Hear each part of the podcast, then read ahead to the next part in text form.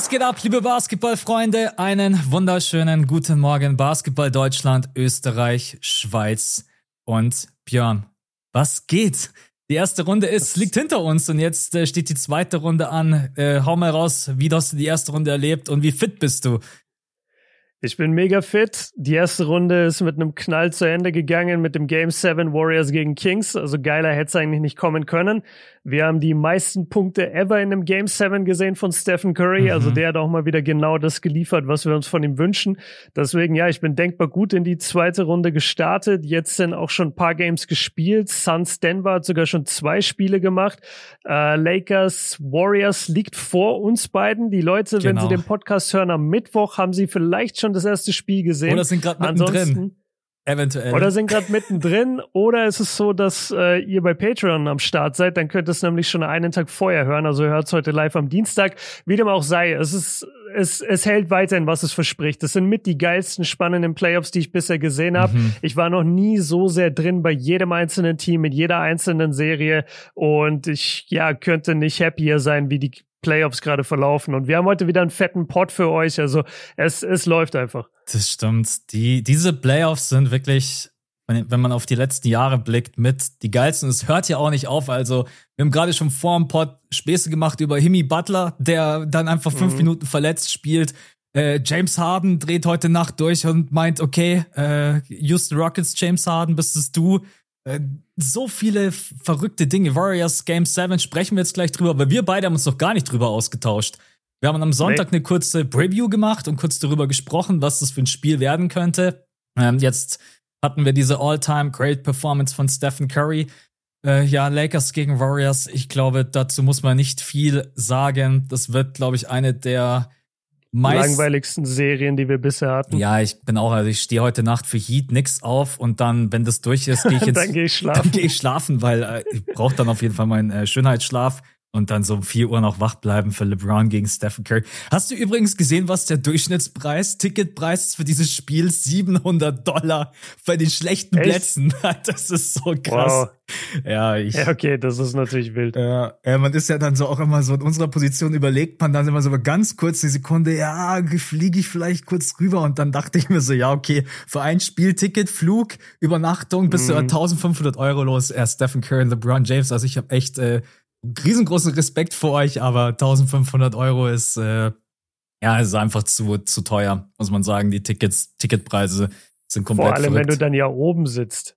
Weißt ja. du, du sitzt dann ja ganz oben, du siehst dann das Spiel fast so wie, wie bei den alten GTA-Spielen, wo du so die View von oben hattest. Kennst ja, du das noch? natürlich. Und Alter, das, das macht halt dann relativ wenig Bock. Also ich, ich mag's so gar nicht. Deswegen immer, wenn wir rübergehen, ja, dann. Einfach gute Plätze. Also, einfach gute Plätze, klar, aber das kannst du halt auch nur meistens in der Saison machen, weil es da irgendwo bezahlbar ist. Ja. Jetzt gerade bei, bei der Serie, da fängt wahrscheinlich dann Center Court, da wo wir immer sitzen, würde ich sagen, fängt da bestimmt so bei 1500 mhm. oder 2000 das Ticket an. Ja, denke das kannst du ja nicht zahlen so. Ja, es ist echt verrückt. Weißt du, wann die das letzte Mal eine Playoff-Serie gegeneinander gespielt haben? Ich habe mir gerade eben angesehen. Steph und LeBron? Ja. Ähm, lass kurz überlegen. Ja, muss ja Finals 2018 sein. Genau, richtig. 4-0 ja, mit dem legendären klar. Game One und der J.R. Smith. Es ist echt, was in der Zeit alles passiert ist. Fünf Jahre mhm. ist es her. LeBron James zu den Lakers getradet, Titel geholt in der Bubble. Clay Thompson, zweimal schwere Verletzung, Raptors Titel. Es ist schon, ist echt ein Weilchen her. Ich, ich will auf jeden Fall dir auch gleich noch eine Frage zu der Serie stellen. Äh, aber die hebe ich mir auf, weil ich war sehr gespannt bin da auf deine Meinung. Habe ich so eine kleine du hast ja die Starting Five mit dabei und ich habe dann eine Starting One, die ich zurückschieße. Ähm, okay, dann, dann lass direkt reingehen mhm. in die mhm. Starting Five, weil ich bin heute sehr NBA-lastig auch. Also Leute, ja, ihr müsst, äh, ihr müsst gar nicht skippen, weil wir haben nur eine Off-Topic-Frage heute und der Rest ist auch nur NBA. Und ich bin ich bin komplett random. Ich bin in jede Richtung gegangen, von Fake Trades zu was weiß ich was. Du mhm. wirst es dann sehen im Verlauf, okay? Ich fange direkt mit einem mit einem Fake Trade an wo beide Teams im Moment wahrscheinlich Nein sagen würden. Und ich frage dich so ein bisschen äh, amerikanisch, wer würde schneller Nein sagen? Oder welche Mannschaft sagst du, würde es auf keinen Fall machen? Und zwar LeBron für KD straight up. Wer sagt schneller Nein? Die Lakers oder die Suns? Äh, die Die, oh mein Gott, beide? Ich habe keine Ahnung. Äh, die Lakers? Weiß ich nicht. Wobei. Okay, kannst du es begründen? Ja, wobei Durant ist der bessere Scorer, LeBron. Ich glaube, die Suns würden. Oh Gott, also wenn ich mir jetzt gerade eben so alles vor Augen führe, offensiver Impact, offensive Quoten, Shooting Split, Rim Protection, dann tut es mir leid, dann ist Kevin Durant aktuell und LeBron James Fans schalten jetzt sofort aus. Ist in Ordnung. Kevin Durant ist der bessere Spieler. Suns würde ich sofort Nein sagen. Auch weil KD okay, noch mal ein paar Jahre jünger ist und weil KD einfach gerade Shooting Splits hinlegt von 50, 40, 90. Das kriege ich von LeBron halt niemals. Und die Defense, da ist Durant auch gerade eben besser. Das ist gerade ein bisschen schwierig nach dem Game 2. Aber ich glaube, die mhm. Suns sagen schneller Nein, sagen, nee, wir behalten, ne? wir behalten Kevin Durant. Okay, ich sage andersrum. Ich sage, die Lakers sagen schneller Nein, weil LeBron bedeutet für dieses Lakers-Team mehr. Ich glaube, wenn du LeBron jetzt gerade bei den Lakers raustun würdest und da wäre KD in der Mannschaft, dann hätte diese Mannschaft gerade nicht diesen Hype auch in LA oder auf der ganzen Welt gerade. Mhm. Es geht schon auch so ein bisschen um Teamidentität und die liefert dir ein KD nicht. Und ähm, KD bei den Suns, ob der da dabei ist oder nicht, die Suns sind trotzdem Booker und Chris Pauls Team. Ja. So Chris Paul wird aber immer älter und wenn ich LeBron so ein bisschen in dieser Point-Forward-Rolle hätte und Booker als mein Scorer Aiton unterm Korb, das finde ich eigentlich ganz geil. Ich habe da nur nicht wirklich Platz für, für Chris Paul, aber ich würde es mir überlegen. Mhm. Und ich glaube einfach, dass die Lakers, der, der bedeutet zu viel für diese Franchise jetzt die letzten Jahre. Der hat da jetzt den Scoring-Rekord gebrochen. Der ist mittlerweile angekommen. Der ist mittlerweile ein Laker-Laker. Bei den Suns, ey, die Hälfte der Suns-Fans weiß jetzt noch nicht, dass Kevin Durant da spielt. ja, weil die die Regular Season gar nicht geschaut haben. ja, da hat er auch nur acht Spiele gemacht. Ja, also ist ja das, egal. Das ist, ja, das, ja, du hast jetzt natürlich noch mal eine ganz andere Facette mit reingebracht. Also klar, du wolltest jetzt so spontan von mir eine Antwort. Deswegen habe ich jetzt erstmal auf Kevin Durant. Aber dass natürlich LeBron da die größere Bedeutung hat für die Lakers, da stimme ich dir absolut zu. Also da gibt es, glaube okay. ich, keine zwei Meinungen.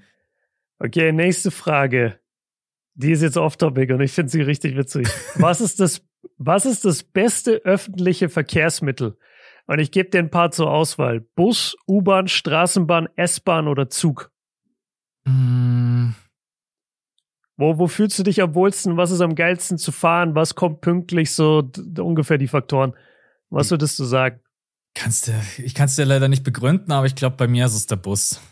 Weiß auch nicht, ich mag mag's mhm. irgendwie, wenn ich äh, noch an der Oberfläche bin und U-Bahn ist, weiß ich nicht, U-Bahn ist irgendwie nie so mein Ding und beim Bus, keine Ahnung, wie das klingt, als wenn ich so 100 Jahre alt wäre. Schau ich auch mal ganz gerne raus aus dem Fenster und guck mal, was so draußen abgeht. Und in der U-Bahn ja. hocken immer alle an ihrem Handy. Du bist dann auch irgendwie so, hockst auch an deinem Handy, denkst du so, ja, okay, wie viele Stationen noch? Und deswegen, ich fahre natürlich auch sehr, sehr gerne Auto. Vielleicht hängt das auch irgendwie zusammen. Ich bin gerne, gerne in sowas unterwegs. Äh, aber mhm. Ja, ich würde sagen Bus. Also mir ist es immer lieber, wenn ich die Möglichkeit habe, was mit dem Bus zu erreichen öffentlich, fahre ich lieber Bus. Und selbst wenn es fünf Minuten länger dauert, als dass ich die U-Bahn nehme. Okay, ja, stark. Also ich war auch äh, lange beim Bus, habe mich aber am Ende für die U-Bahn entschieden. Und dann ist mir aufgefallen, dass meine U-Bahn-Faktoren aber nicht für jede Stadt gelten. Erstmal hat ja gar nicht jede Stadt eine U-Bahn. Mhm. Das habe ich dann gemerkt, als ich damals nach Heidelberg gezogen bin. Ich, ich war so ein keine Ahnung, ich war so eingeschränkt in meinem, in meinem Vorstellungsvermögen. Ich dachte einfach, jede Stadt hat eine U-Bahn. Ja. Und dann komme ich nach Heidelberg und habe wirklich an meinem ersten Tag in der Innenstadt gesucht, so, ja, okay, wo, wo muss ich jetzt zur U-Bahn? Wie komme ich jetzt nach Hause? Es gab einfach keine U-Bahn. Ähm, aber ich sag dir jetzt, warum U-Bahn, und zwar ähm, bei uns in der Heimat, weil bei dir auch in München sind die U-Bahnen auch so. Mhm. Die U-Bahnen im Süden sind einfach so unnötig groß die, es gibt zwar die Stoßzeiten, wo viel Verkehr ist und wo du stehen musst, aber eigentlich zu jedem anderen Zeitpunkt am Tag fahren trotzdem diese Riesenzüge und du steigst in Abteile ein und da bist du manchmal alleine drin. Das stimmt. Da sind manchmal drei Leute drin und das ist ein U-Bahn-Waggon für 50 Leute oder so und du steigst alleine ein, hast irgendwie acht Viererplätze für dich alleine.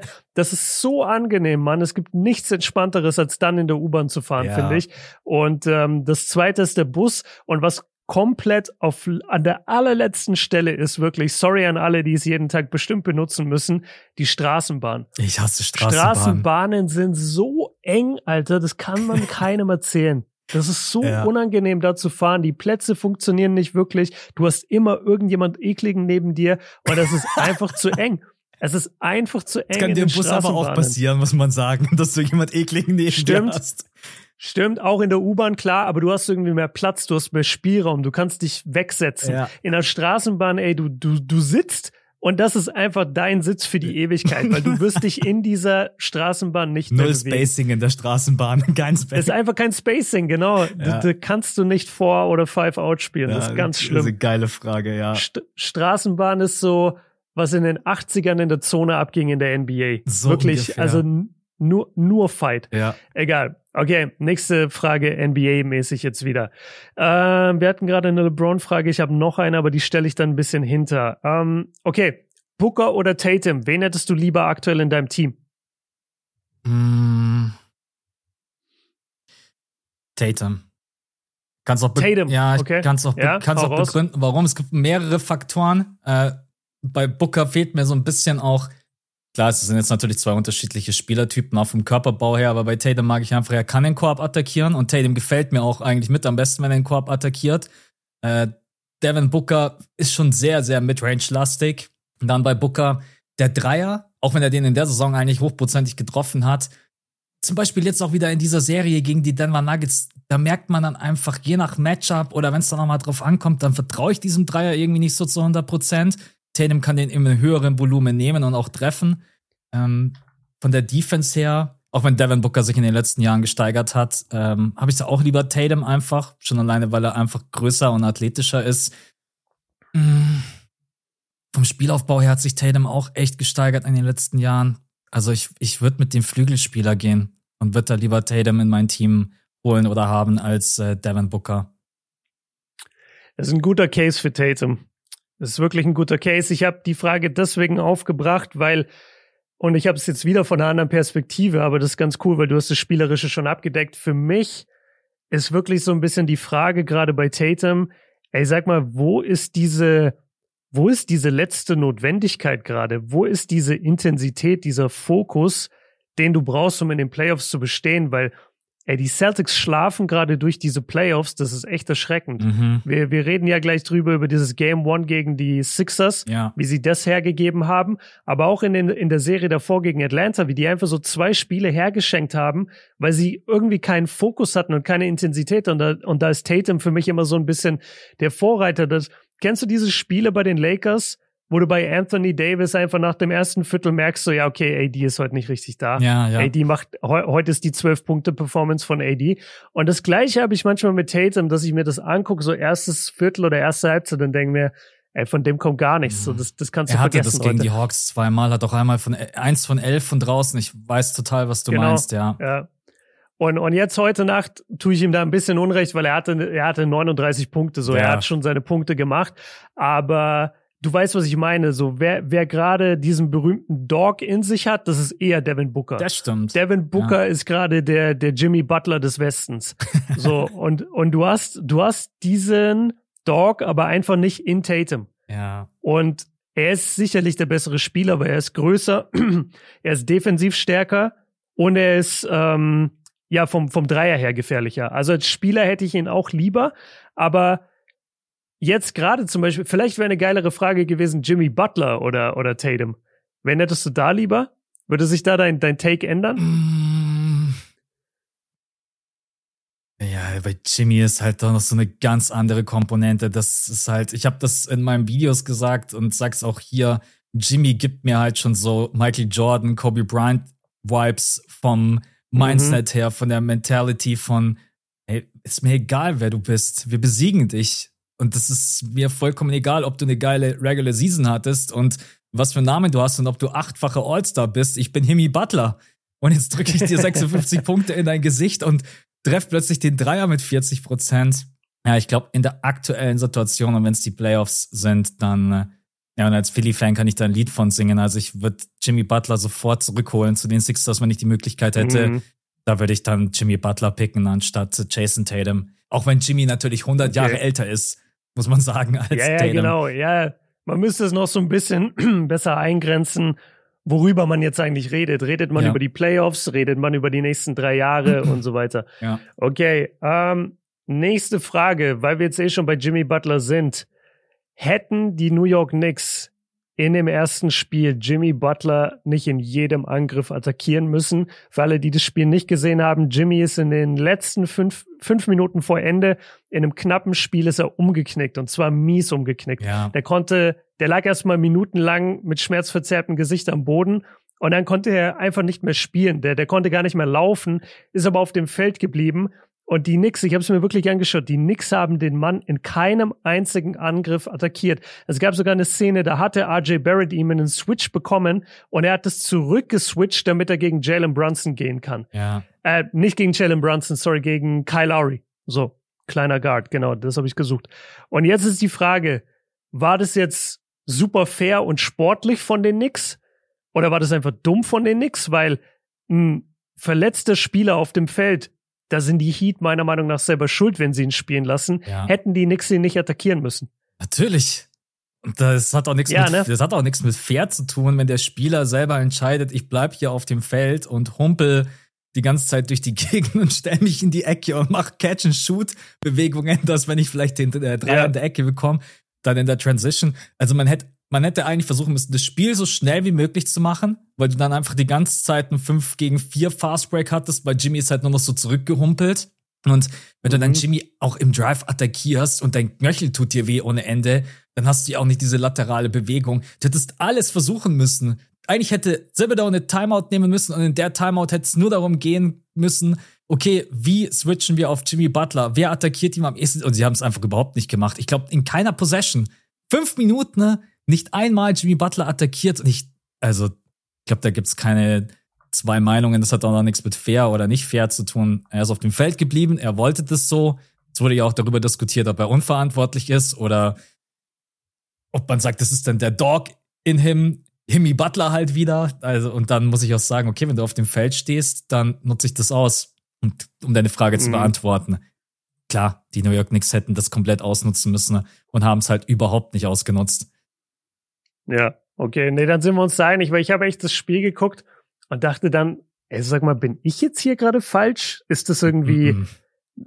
weil, weil einer meiner größten Pet Peeves mit der NBA ist ja, dass es diese ungeschriebene Regel gibt von, du darfst am Ende in der letzten Possession nicht mehr scoren. Mhm. Das halte ich ja für die schwachsinnigste Regel und vor allem die peinlichste Regel insofern, wie sich die Spieler dann verhalten, wenn mal ein, einer vom gegnerischen Team doch in der letzten Possession den Du Punkt meinst, macht wenn in man einem hoch Blowout. führt, oder? Also in der, Genau, ja, ja, okay. genau. Ja, ja. Genau, das zur Erklärung. Du führst mit 20, du hast den Ball, es laufen noch 10 Sekunden und du machst dann, wirfst dann nochmal einen Dreier oder gehst zum Layup. Ey, die anderen Typen aus dem gegnerischen Team, die behandeln einen dann immer, also in der NBA, als hätte man gerade deren Mutter beleidigt. Mhm. Und ich, ich finde es die schwachsinnigste Regel, die es in der NBA gibt. Ich finde auch, dass die Spieler sich da komplett blamieren mit ihren Reaktionen da drauf immer. Und deswegen habe ich mir dann gedacht, so, ey, lieg ich hier gerade falsch? Attackiert man jetzt Jimmy Butler aus irgendeinem Respekt heraus Nee. nicht? Aber das kannst du mir doch nicht erzählen. Es ist Playoffs, es geht um jeden Sieg. Wenn der meint, der muss mit verletztem Knöchel auf dem Feld stehen, ey, dann attackiere ich den in jeder Possession. Das Ja. ist mir so egal. Ja. Ja, okay, nee, also sind wir gut. komplett einer Meinung, sehe ich genauso wie du. Okay. Ey, irgendwann, wenn wir beide mal äh, einen NBA-Spieler irgendwie demnächst mal interviewen, ne, und wir haben irgendwie einen guten Vibe mit dem oder so, dann fragen wir den mal, warum diese ungeschriebene Regel am Ende so wichtig Mhm. ist. Weil ich verstehe das nicht. Ja. Wirklich. Das macht mich Zion auch nicht. Egal. Ja, ich frage Zion einfach. Wenn ich mal Zion interview, dann sage ich, ey, das ist eine Scheißregel, oder? Zion Und dann wird er sagen, ja, deswegen habe ich auch den Dank gezogen am Ende gegen die Suns. Ja, das ist dann in, der, in den nächsten zehn Jahren sein Highlight, über das wir immer sprechen werden, weil er ja kaum spielt, Zion. Wahrscheinlich. Okay, letzte Frage. Game 7 on the line. Du hast noch ein Viertel und du musst ein Team bauen. Um wen herum baust du dieses Team? Um Steph, LeBron oder Janis? Mm. Steph? Denke ich. Steph? Ja, ich, ich denk, denke schon. Es ist jetzt natürlich auch gerade ein bisschen fies. weil Steph hat gerade 50 Punkte in dem Game 7 gemacht, hat da hier den All-Time-Record gebrochen, der wer hatte den vorher? 48 Punkte Game 7. Äh, Durant, Durant hatte den Rekord. Ja, ich wollte gerade sagen, was nicht genau, KD? Genau, KD. Ja. Hm, na, Janis habe ich immer so ein bisschen meine Probleme einfach wegen äh, Mitteldistanzwurf Dreier. Bei Steph weiß ich halt, ja, ich, ich glaube, ich würde mit äh, Stephen Curry gehen. So ganz knapp mhm. vor LeBron James. Auch wenn bei LBJ, äh, man muss ihm echt zugute halten. Also in knappen Situationen hat er jetzt in den Playoffs echt sehr, sehr gut performt, auch in den einem Spiel gegen die Memphis Grizzlies. Aber wenn man sich überlegt, Steph bringt eigentlich alles mit, was du dann in so einem letzten Viertel in einem Game 7 brauchst. Äh, und deswegen, ich würde das Stephen Curry picken und das Team um ihn herum aufbauen. Ja, ist die richtige Antwort. Also ich dachte mir auch so, ey, kriege ich mich irgendwie dazu, dass ich jetzt in Richtung LeBron gehe und es gab ja bestimmt die letzten 15 Jahre lang diesen Satz so, ey, wette in einem Game 7 niemals gegen LeBron, aber du musst es eigentlich Curry geben. Mhm. Vor allem, weil Curry so eine Abgezocktheit besitzt und du, du hast halt bei Curry keinerlei Angst, dass er jemals choken würde dass er jemals in dem Moment irgendwie eine zittrige Hand hat oder dass er den Ball abgibt. Das Einzige, wovor du bei Curry Angst haben musst, ist, dass er dumme Turnover macht. Ja. Das hat er irgendwie immer in entscheidenden Spielen oder insgesamt zieht sich das durch seine Karriere so sorglose Turnover. Aber ich glaube von, wenn es rein darum geht, so, ey, ich will dieses Spiel gewinnen, wäre es meine beste Chance zu scoren. Bei Janis musst du zu viel Angst haben, dass die Hälfte der Zeit offensiv vorgepfiffen wird oder er brickt die Würfe aus der Mitteldistanz. Bei LeBron hätte ich einfach nur Sorge, dass er den Ball abspielt an Troy Brown Jr., der zufällig auch auf dem Feld steht und dann, und dann brickt Troy Brown Jr. den Wurf und dann sagt LeBron, ja, aber war doch das richtige Basketballplay. Play, ja. ja, und dann, und dann guckt ihn jeder an und sagt, ja, aber vielleicht nicht, dass Troy Brown Jr. da in der letzten Sekunde den, den Wurf nimmt. Ja. Aber ja, ich, ich gehe mit Curry. Ich finde, wie er dieses Game 7 da übernommen hat, war einfach, war einfach legendär, wirklich. Ja. Das war, ja schon eine der geilsten Performances, die man jemals gesehen hat. Und ich glaube, jeder in Deutschland hat es gesehen, weil 21.30 Uhr lief das Spiel. Das also wie viel geiler ging es denn für uns? Das kriegst du nie, nie wieder. 21.30 Uhr. Ja, ich habe gerade schon, schon reingeschaut, Samstag und Sonntag, die Abendspiele. Leider nicht einmal Lakers, Warriors dabei. Es ist einmal nix gegen Heat und einmal äh, Celtics gegen Sixers. Hab gehofft, dass vielleicht ein Spiel Steph gegen LeBron ist, aber ja, leider nicht. Aber was heißt, was heißt denn Abendspiele? Also gibt es überhaupt noch Games jetzt um diese Uhrzeit? Ja, ja, zweite Runde gibt es noch Spiele, da nur noch ein mhm. Spiel und dann ab Conference Finals gibt es dann keine äh, Abendspiele mehr für uns, also keine deutschen Primetime Games mehr. Aber in der zweiten Runde kriegen wir noch ein paar. Immer Samstag und Sonntag kriegt man immer ein okay. Spiel. Dann ist durch. Okay, und das, und das weiß man schon, weil bei, wenn ich in den Google-Kalender da gucke, da steht bei jedem Spiel noch offen, noch offen. Ja, nee, Nee, weiß man schon. Samstag, Samstagabend war, glaube ich, 19 Uhr. Warte, ich guck noch mal kurz. Uh, Samstag, genau, Samstagabend Heat gegen Nix, 21.30 Uhr. Und Sonntagabend, mhm. 21.30 Uhr, äh, Sixers gegen Celtics. Genau, das sind die. Okay, also zweimal, zweimal die East-Serie. Genau, leider. Schade. Hätte auf jeden Fall einmal Warriors gegen Lakers ja. mir gewünscht, aber ey, alles gut, aber für die Serie stehe ich so oder so auf, das ist mir vollkommen egal. Also das, äh, ja. ja. Ich will jetzt noch kurz meine Frage zurückwerfen, bevor wir das vergessen. Mhm. Das passt einfach gerade eben super gut zu dem, weil du jetzt auch ein paar Fragen zu LeBron und Stephen Curry hattest. Für wen ist diese Serie wichtiger? Für LeBron James oder für ah, Stephen Curry? Boah, ich würde sagen, so richtig schnelle Antwort ist LeBron. Ja. Weil LeBron muss bei den Lakers jetzt noch was liefern. Er hat zwar den einen Ring, aber den hat er ohne Publikum gewonnen irgendwie. Ich glaube, die Lakers-Fans brennen auch darauf. Wir haben selten auf ein Lakers-Team geguckt oder überhaupt auf ein LeBron-Team und haben gesagt, ey, eigentlich, wenn man mal ganz ehrlich ist, das ist eins der tiefsten Teams noch überhaupt übrig in der NBA. Mhm. LeBron und AD sind gesund. Er hat dieses Sidekick in AD neben sich, der ihm jede Nacht im besten Fall 30 und 15 gibt, so wie AD aktuell und spielt. Acht Blocks. und acht Blocks, also die Defense von AD und dadurch auch die ganze Defense der Lakers ist halt auch sehr, sehr stark. Und ein defense-starkes LeBron-Team ist eigentlich fast schon Cheatcode. Deshalb, ich würde sagen, man, man erwartet gerade mehr von LeBron. Curry hat erst letztes Jahr gewonnen. Man weiß, das Roster ist dieses Jahr irgendwie nicht so das Wahre. Man weiß, es liegt viel auch an Poole und an Clay, dass die nicht so performen oder vor allem an Poole jetzt bisher in den Playoffs. Der performt bisher gar nicht sie haben keinen wirklichen Big Man, also Props an Looney und Draymond, ne, aber das sind halt nicht irgendwelche Playoff Big Men wie Jokic und dem Embiid und so und AD. Ja, ähm, ja ich, ich, ich glaube, für LeBron hängt mehr steht mehr auf dem Spiel und ich glaube, LeBron muss mehr beweisen und der Erwartungsdruck ist höher bei ihm, ja. Ich glaube auch, dass es für LBJ die Chance ist, das ein bisschen gerade zu rücken, weil er steht in den Playoffs gegen Curry 7-15 und es war auch mhm. irgendwo immer erwartbar fast. Das, die Warriors Dynasty, Dingen mit Kevin Durant 2018, wir reden hier von einem 4 zu 0. Und am Ende haben alle gesagt, ja, was willst du machen, wenn LeBron James im ersten Spiel 50 Punkte auflegt und du verlierst das Spiel trotzdem. Und jetzt ist man gerade mal an so einem. Danke, J.R. Smith. Danke, J.R. Smith, ja. Jetzt ist man mal an so einem Punkt angelangt, an dem diese Übermächt, dieses Warriors-Team ist nicht mehr übermächtig. So, es ist kein. Nein, überhaupt nicht. Das ist eigentlich nur Curry. Genau, im es Moment. Ist, es ist nur und Kevon Looney natürlich. Und Kevon. genau. Das sind Curry und Kevon, wirklich. Ja, also deswegen denke ich auch, für LeBron James ist es ein bisschen die Chance, so das ein klein wenig gerade zu rücken. Und deswegen denke ich auch, für ihn ist es die, die wichtigere Serie, auch weil du gerade gesagt hast, Stephen Curry hat jetzt erst letztes Jahr den Titel gewonnen. Um, und ich glaube, ja, wenn Curry jetzt schon wieder eine Serie gewinnen würde, dieses Mal gegen die Lakers, ist ja das erste Mal, dass die beiden jetzt da aufeinandertreffen mhm. in diesem Warriors-Lakers-Matchup. Ich bin auch total bei dir. Also für LeBron James ist das, glaube ich, die wesentlich wichtigere Serie. Beide in ihrem, wie sagt man, Spätherbst ihrer Karriere. Oh ja. Also ja. genau richtig. Deswegen. Ja, das wollte ich dich einfach nur fragen, wie du das siehst. Nee, es ist eine legitime, gute Frage. Ich habe gerade überlegt, weil du hast äh, insgesamt die Playoff-Spiele gerade gesagt, ne? 7 zu 15 ist der Record von genau, äh, genau. LeBron gegen Curry. LeBron hat siebenmal gewonnen, Curry 15. Ich bin es gerade durchgegangen beim Thema Serien. Und das, und das muss ja eigentlich sein, LeBron hat ja nur einmal gegen Curry in der Serie gewonnen. Ich glaub, also 2015, oder? Oder, ja. 2015 hat er verloren, 2016 hat er gewonnen. Und dann 2017 verloren, 2018 verloren. Ja, 3-1. 3-1 ist er in Serien gegen Curry. Ja. Genau.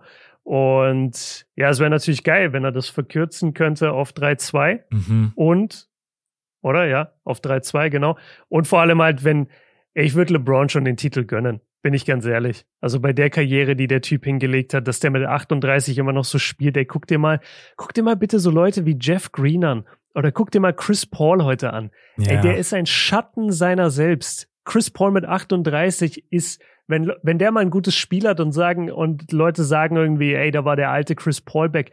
Alter, hat er ihr wisst gar nicht, wie der, nee, aber ihr, ihr wisst gar nicht, wie der alte Chris Paul gespielt hat. Das war ein ah. Typ, der hat, äh, der hat über Dwight Howard gedankt, Chris Paul. Ja. Das war einer der athletischsten Freaks, die es überhaupt nur gab in der NBA. Klar, auf 1,80 Meter Körpergröße, deswegen hat man das nicht so im Kopf. Aber das war einer der schnellsten und spektakulärsten Spieler der Liga. Und der Typ ist heute washed Weißt ja. du, bei allem Respekt. Und, und LeBron zieht Re Reverse Dunks, wo du sagst, ey, das können fünf andere Spieler in der ganzen NBA. Ja. Ist Wahnsinn. Deswegen, ich würde mich freuen, wenn er diese Saison nochmal mit einem Titel krönen kann. Und jetzt, da die Bugs raus sind, ist mir eh scheißegal. Deswegen, ich will einfach, ich will einfach, dass LeBron den Titel gewinnt, ganz ehrlich. Celtics nerven mich auch damit, dass sie die ganze Zeit nicht richtig aggressiv spielen.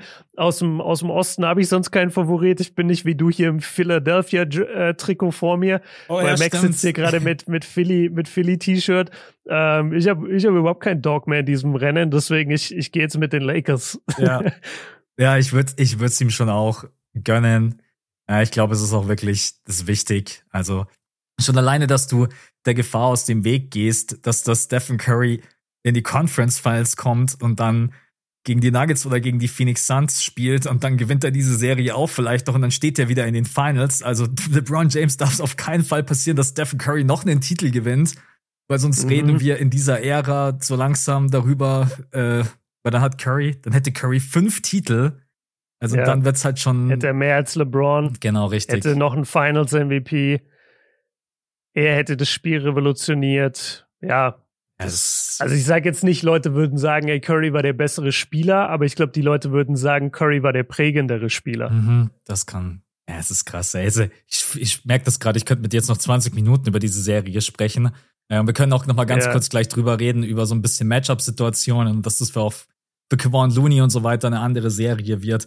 Ähm, ja, also erstmal danke für die Starting Five. Ich wollte diese Frage nur zurückwerfen. Äh, war sehr, sehr yeah. vor allen Dingen die äh, Bus, Straßenbahn und U-Bahn-Frage, die kommt komplett random, aber habe ich richtig gefeiert. Ach so, dazu ganz kurz. Deswegen habe ich das vorhin so ein bisschen versucht zu relativieren. Ich habe deswegen gesagt, bei uns im Süden die U-Bahnen, weil ich weiß, da sind die äh, U-Bahnen riesengroß. Und ich weiß sogar, ähm, dass damals die Münchner U-Bahnen in meiner Heimatstadt äh, irgendwann abgekauft wurden und wir sind dann zeitweise in so blau-weißen U-Bahnen rumgelaufen, bis die die irgendwann umlackiert haben. Mhm. Also ich, ich weiß auf jeden Fall halt um die U-Bahn-Situation und zum Beispiel in anderen Städten, hier im Ruhrpott zum Beispiel, ey, da ist U-Bahn fahren wie Straßenbahn. Ja. Also da sind die U-Bahnen, die da kommen, du stehst da manchmal so mit 30 Leuten am Gleis und da kommt eine U-Bahn rein. Ey, die, das ist ein Waggon, der ist so groß wie ein Puppenhaus. Und dann musst du dich da so, so reinzwängen. Also das ist so, nicht in jeder Stadt ist die U-Bahn gleich geil, will ich damit sagen. Ja. Ja, Leute, schreibt uns das gerne, wenn ihr Patreon seid, in die Kommentare, was ihr da Ja, oder wenn ihr mal einen reinen U-Bahn-Podcast haben wollt. Wir haben da richtig Material, merke ich gerade. Ja, äh, fünf Minuten Wartezeit, der neue U-Bahn-Podcast eures Vertrauens. Nein, Spaß beiseite. Ja. Wir machen, wir machen weiter mit unserem äh, Programm. Äh, ihr merkt schon, wir haben, wir haben gute Laune am Start. Wir sagen natürlich auch wieder Danke an die ganzen Patronen, die neu mit dazugekommen sind. Äh, neuer Monat, also falls eure Mitgliedschaft irgendwie abgelaufen sein solltet, äh, sollte und ihr ähm, ja, wollt einfach wieder mit dabei sein, einfach patreon.com slash das fünfte Viertel. Neu mit dabei ist der Real Jür Jürgen Hong. Dann der Jan Luca, The Two Jays, wahrscheinlich Jason Tatum und Jalen Brown gemeint, Levis. Dann Sauna Club bei der Basel. I don't know. Willkommen. Junge. Äh, Tobias. Ist jetzt, ist jetzt bestimmt Promo. Ja, ist bestimmt Promo. Also wenn jemand den Sauna Club bei der Basel kennt, ey, dann gönnt euch. Ich feier Sauna-Gänger. oh Gott, ey, äh, Tobias, Tobias Santino, Philipp, Noah, äh, Curry Potter, äh, Anonymous, äh, Kevin, Kevin Herter, allerdings mit Ö geschrieben. Dann Dustin, the LeBron James Kicks Collector, Dylan, Dylan Briggs, sorry, dass Geil. ich kurz lachen muss, und dann Himi Butler, Okay, dann geht's weiter mit Bobby Kjörn und dann steht da 10% from free. Ich nehme an, dass das ein Tippfehler ist, weil das muss wahrscheinlich 100% from free heißen. Dann Lukas Amari Stubenhocker, auch geil. Mark Julius Kuroy, Mo Buckets, Mo Buckets Leipzig Lakers, Marius Chan NBA, ah nee, NBA Ant und Yannick. Yes. Yes. Wenn wir vielleicht genau. mal hier und da euer Name nicht ganz vorlesen, dann machen wir das, weil wir uns nicht sicher sind, ob das euer Nachname ist. Also nicht, dass ihr euch dann, genau. nicht, dass ihr euch dann wundert und wir wollen da nicht immer so den kompletten äh, Namen. Also wenn da jetzt so jemand wie ich, Max äh, Wittmann, äh, bei mir ist es jetzt kein Geheimnis, dann blenden wir das einfach raus und sagen meistens Max oder Max. Ja, an euch alle vielen Dank. Äh, Dienstag die Folge immer vorab, einen Tag äh, werbefrei und am Sonntag gibt's dann, ja, wie immer eine Zusatzfolge. Wenn ihr Bock habt, patreon.com slash das fünfte Viertel steht in den Show Notes. Einfach draufklicken und äh, gerne Mitglied werden. Dann machen wir weiter mit äh, Moment Struktur im Kopf. Kategorien. Äh, mit was? Bester Spieler, nervigster Moment und so. Genau. Best, fangen wir mit bester Moment an, oder? Äh, ja, können wir. Ja. Aber der, der ist halt relativ simpel bei mir. Äh, bester Moment war, aber ich habe es ein bisschen allgemeiner. Ich habe geschrieben, Game 7, Game 7 hat delivered. Mhm. Ja, es hat einfach abgeliefert. Du hattest die Stimmung, du hattest Sacramento da. Äh, zweite Halbzeit muss man zugeben, war von Sacramento dann nicht mehr so schön anzusehen. Also die Warriors waren schon in Kontrolle und, und dann halt vor allem Steph aber ich finde trotzdem, dass vor allem dann am Ende, als die Sacramento-Fans natürlich wie richtige Ehrenmänner da geblieben sind, auch wenn sie mit 20 verloren haben und trotzdem ihr Team noch angefeuert haben, Sacramento, Sacramento Sprechchöre gesagt haben. Ich habe das auch in meinem Video gesagt. Also wer auf die Serie jetzt oder auf die Saison guckt und sagt, das ist jetzt eine Enttäuschung, der hat das nicht verstanden, was da passiert ist in diesem Jahr. Die haben sich von einer absoluten No-Name-Loser-Franchise zu einer richtig geilen aufregenden jungen Mannschaft herangespielt. Jeder hat die jetzt auf dem Schirm, jeder guckt die gerne nächstes Jahr. Die Aaron Fox ist von einem Star zu einem ja, fast Superstar, ist, fast. ja, fast Superstar gereift, genau. Ähm, die, die haben eine Menge Entwicklungspotenzial jetzt natürlich. Den wurden von den Warriors schon viele ihre Grenzen aufgezeigt. Ein Sabonis hat in der Serie nicht das geliefert, was er normalerweise kann. Aber ich bin mir sicher, die siehst du nächstes Jahr wieder in den Playoffs. Mhm. Und das ist einfach eine geile Story, eine geile Mannschaft.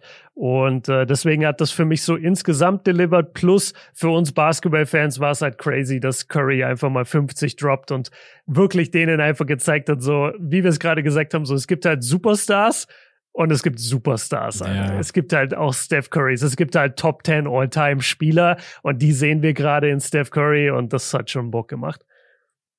Ja, ich äh, könnte jetzt einfach sagen, ich pick was anderes, aber es wäre einfach nicht richtig. Also ein Game 7 und 50 Punkte von Stephen Curry, das ist schon einfach ganz äh, besonders. Ich, ich möchte an der mhm. Stelle mich auch einfach mal bei den Kings-Fans äh, entschuldigen. Ich habe euch komplett unterschätzt. Ähm, hätte niemals gedacht, dass ihr diese Warriors so krass äh, an ihr Limit pusht. Und das war das absolute Limit, weil du brauchst 50 Punkte von Stephen Curry und du brauchst 21 Rebounds von Kevon Looney. Björn hat es gerade eben schon gesagt, eine Erfolgsgeschichte nach über 16 Jahren wieder Playoff-Basketball, der dritte Seed, die beste Offense. Du hast mit äh, Keegan Murray einen geilen Rookie gehabt, mit De'Aaron Fox den Clutch Player of the Year, mit Mike Brown den Coach of the Year. Äh, du hast mit Malik Monk jemanden, der, den ich komplett irgendwie identifiziere mit dieser, äh, mit dieser Kings-Franchise. Ähm, ja, also gibt nicht irgendwie großartig was zu meckern. Klar, am Ende lief da nicht alles optimal, besonders wenn man über die Personalie Bonus spricht. Aber das war schon der mit Abstand geilste Moment, Game 7. Und dann haut das Stephen Curry 50 Punkte raus. Und die Warriors hatten ja auch kein gutes Spiel. Also im, im, nee, Sinne, nee, im Sinne von den Shooting Splits, also 43, 33, 63, ich habe es mir gerade eben nochmal aufgerufen, hatte schon einen Grund, warum Kevon Looney 21 Rebounds abgreifen konnte, weil die Warriors halt auch Backsteine durch die Gegend geworfen haben. Aber ja, ja. bester Moment. Ähm, auf jeden Fall das. Und direkt danach kommt jetzt für mich als Philly-Fan natürlich die James Harden-Performance von heute Nacht. Also da bin ich mhm. schon ehrlich, das hätte ich niemals erwartet, niemals gedacht. Ein James Harden, der sein Playoff Career High einstellt, äh, dann so hochprozentig aus dem Feld trifft und das Ganze ohne Freiwürfe. Äh, also, wenn du drauf schaust, diese 45 Punkte von James Harden, denkst du, der waren bestimmt 14 Freiwürfe. Ja, gar nicht. Ja. Vier. Nee, waren vier. Genau, und deswegen ähm, die beiden, die besten Momente ja. Aber auch okay. ganz ehrlich, dass Jimmy Butler nach seiner Verletzung einfach wieder aufs Feld geht und sagt, yo, ich spiele weiter, ist mir egal, ist auch schon wieder so ein geiler Moment. Also diese Playoffs sind so legendär. Ich weiß gar nicht, ob wir in den letzten Jahren so geile Playoffs überhaupt jemals erlebt haben, besonders in der ersten Runde, wenn das so weitergeht. Dann könnten das ja. mit die besten Playoffs aller Zeiten werden. Da bin ich ganz ehrlich, wenn ja. das so weitergeht. So wie wir gerade drin sind, auf jeden Fall. Also ich glaube, wenn du halt auch wirklich jede Serie so eng begleitest und dann bekommst du halt auch jeden kleinen Moment mit. Und ich sehe es auch so. Bei, bei Jimmy, Finde ich witzig, weil du sagst irgendwie, dass er gesagt hat, er bleibt auf dem Feld. Den Joke, den ich viel gelesen habe im Internet, war, Eric Sportstra hat so auf seine Bank geguckt und ist dann zu Jimmy und hat gesagt, zieh den Schuh enger an. ja, es ist wirklich so. Ich, ich pack jetzt keinen von den Jungs da von der Bank in die, in die Starting Five am Ende uh, von so einem Spiel. Ey, Udonis, ähm, äh, mach mal die, die Hüfte ready, wir brauchen dich. Ich, ich glaube, Udonis ist so aufgestanden und hat angefangen, sich aufzuwärmen und Spolstra hat so richtig Panik im Kopf bekommen ja. und ist zu Jimmy gerannt, hat gesagt, ey, selbst wenn der Fuß ab ist, ich behalte dich lieber ja, auf dem Feld. Stell dich einfach in die Ecke. War übrigens auch Oder, ein geiler Moment, äh, als man so richtig bei Eric Spolstra die Lippen lesen konnte. Fuck. Ja, ja. das war ein sehr, sehr, ähm, wie sagt man, ehrlicher Moment einfach. Ja, ja haben wir Fall. auch gelacht, als wir es geguckt haben. Ähm, ja, ich habe dem nichts hinzuzufügen. Die, die, die James Harden Performance war natürlich vintage, aber sie war auch echt beeindruckend, weil halt keine Foul Calls. Mhm. Das ist übrigens ein Take von mir, wo ich sage, ey, ich glaube, ich glaube, diese Zeiten sind einfach vorbei von Harden, wo der Foul Calls bekommt, weil in dem Spiel jetzt wirklich gab es ein paar Aktionen, wo er auch mal umgehauen wurde oder so. Und er bekommt diese Pfiffe nicht mehr. Und er bekommt aber diese Pfiffe wirklich einfach deswegen nicht mehr, weil der zehn Jahre lang Fouls geschunden hat ohne Ende. Und selbst jetzt gerade noch so eine Spielweise, da sind immer noch so Dinge, die übrig geblieben sind aus dieser Zeit. Der, der nimmt manchmal einen Wurf, da wurde ich richtig aggressiv. Ich habe das extra so zurückgeskippt. Der nimmt einen Dreier und der Verteidiger vor ihm springt einfach nur hoch. Ja, das ist keinerlei Kontakt. Mhm. Und Harden wirft und während er wirft, zuckt er einfach so mit dem Kopf nach hinten. Ja. So als hätte, so als hätte er es, als wäre er getroffen worden. Und es gab es einfach nicht. Es gab diesen Kontakt nicht. Und er tut aber einfach so. Und das, wenn ich das als Schiedsrichter im Nachhinein über Jahre lang mir angucken würde und sagen würde, ey, da hat der mich wieder verarscht, da war das wieder kein Foul, ich würde dem auch gar nichts mehr pfeifen. Jetzt bei aller Liebe für die Performance, das ist einfach nur was, was mir aufgefallen ist. Wir werden diese 15, Punkt, äh, 15 Freiwürfe, 20 Freiwürfe von Harden wahrscheinlich so gut wie nie wieder sehen, weil nee. die das dem einfach nicht geben. Naja. umso schöner ist auch, dass er heute Nacht so ein viel oder für euch gestern, wenn ihr die Folge am Mittwoch hört, äh, so ein vielseitiges Spiel dahingelegt hat. Vor allen Dingen James Harden ja. aus der Mitteldistanz. Also ich habe ja vor dem Pod ganz kurz zu dir gesagt, ich genieße es die nächsten 48 Stunden, weil mhm. äh, nicht, dass das jetzt eine Once-in-a-Lifetime-Performance war, aber ob wir das in der Serie nochmal sehen, ja, glaube ich, glaube ich nicht. Aber ich weiß auf jeden Fall, was du meinst. Dieses, ähm, dieses Foul ziehen, schinden, das ist irgendwie immer noch so hier und da drinnen. Auch bei einem Dreier, wenn er sich dann einfach noch nach hinten wegfallen lässt, obwohl er eigentlich, glaube ich, ganz yeah. normal landen könnte. Ja, ich, ich weiß, was du meinst. Ja, aber die, die Dinge aus der Midrange waren echt beeindruckend. Mhm. Vor allem, wenn er so manchmal Marcus Smart gegen sich hatte und dann nimmt er so Turnaround-Jumper gegen ihn, ja. als wäre Kobe. Das war schon, das war geil. Also Harden ist auf jeden Fall in dieses Spiel reingegangen mit, mit der Mentalität so, okay, ich weiß, es wird heute wenig Scoring von anderen Seiten kommen. Ich muss heute eine große Scoring-Leistung bringen. Und er hat, glaube ich, seine ersten fünf Würfe oder so getroffen, hatte ja. 16 Punkte im ersten Viertel. Also der, der hat echt stark gespielt. Es hat Bock gemacht zuzugucken. Okay, dann kommen wir kurz zum nervigsten Moment. Und bei mir muss ich sagen, das ist einer, den haben wir schon besprochen. Und es lässt mich halt einfach nicht los. Ich werde das niemals verstehen. Die Knicks haben damit vielleicht sogar die Serie äh, am Ende verloren, wenn sie sie dann verlieren. Und zwar, dass die einfach Jimmy Butler nicht attackiert haben. Ja. Willst du mich eigentlich verarschen?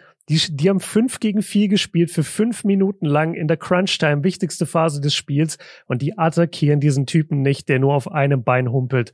Ey, das, das ist lächerlich, wirklich. Das, das stimmt, ja. Ich, ich, ich kann das nachvollziehen. Also ich bin in der Serie komplett neutral. Ich dachte mir dann einfach nur so, ja, warum macht ihr das nicht? Also wenn das mein mhm. Team gewesen wäre, ich glaube, dann wäre ich komplett ausgerastet. Ich hätte, glaube ich, sogar den äh, TV einfach angeschrien. Hätte gesagt, Alter, ja. was soll die? Warum macht ihr das nicht?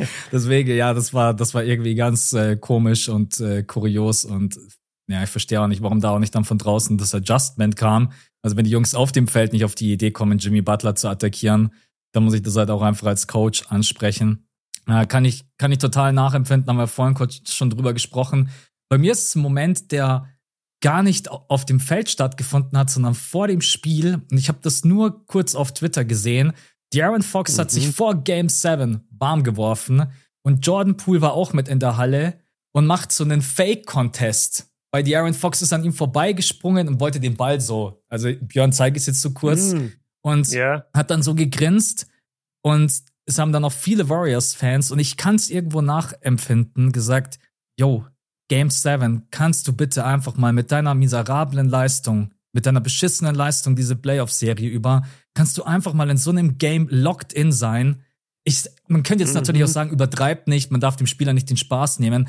Aber das war einfach ja. so, von den Stephen Curry würdest du das niemals sehen. Der würde nicht bei dir Aaron Fox vorbeifliegen und so tun, als wenn er den äh, Wurf wegblockt.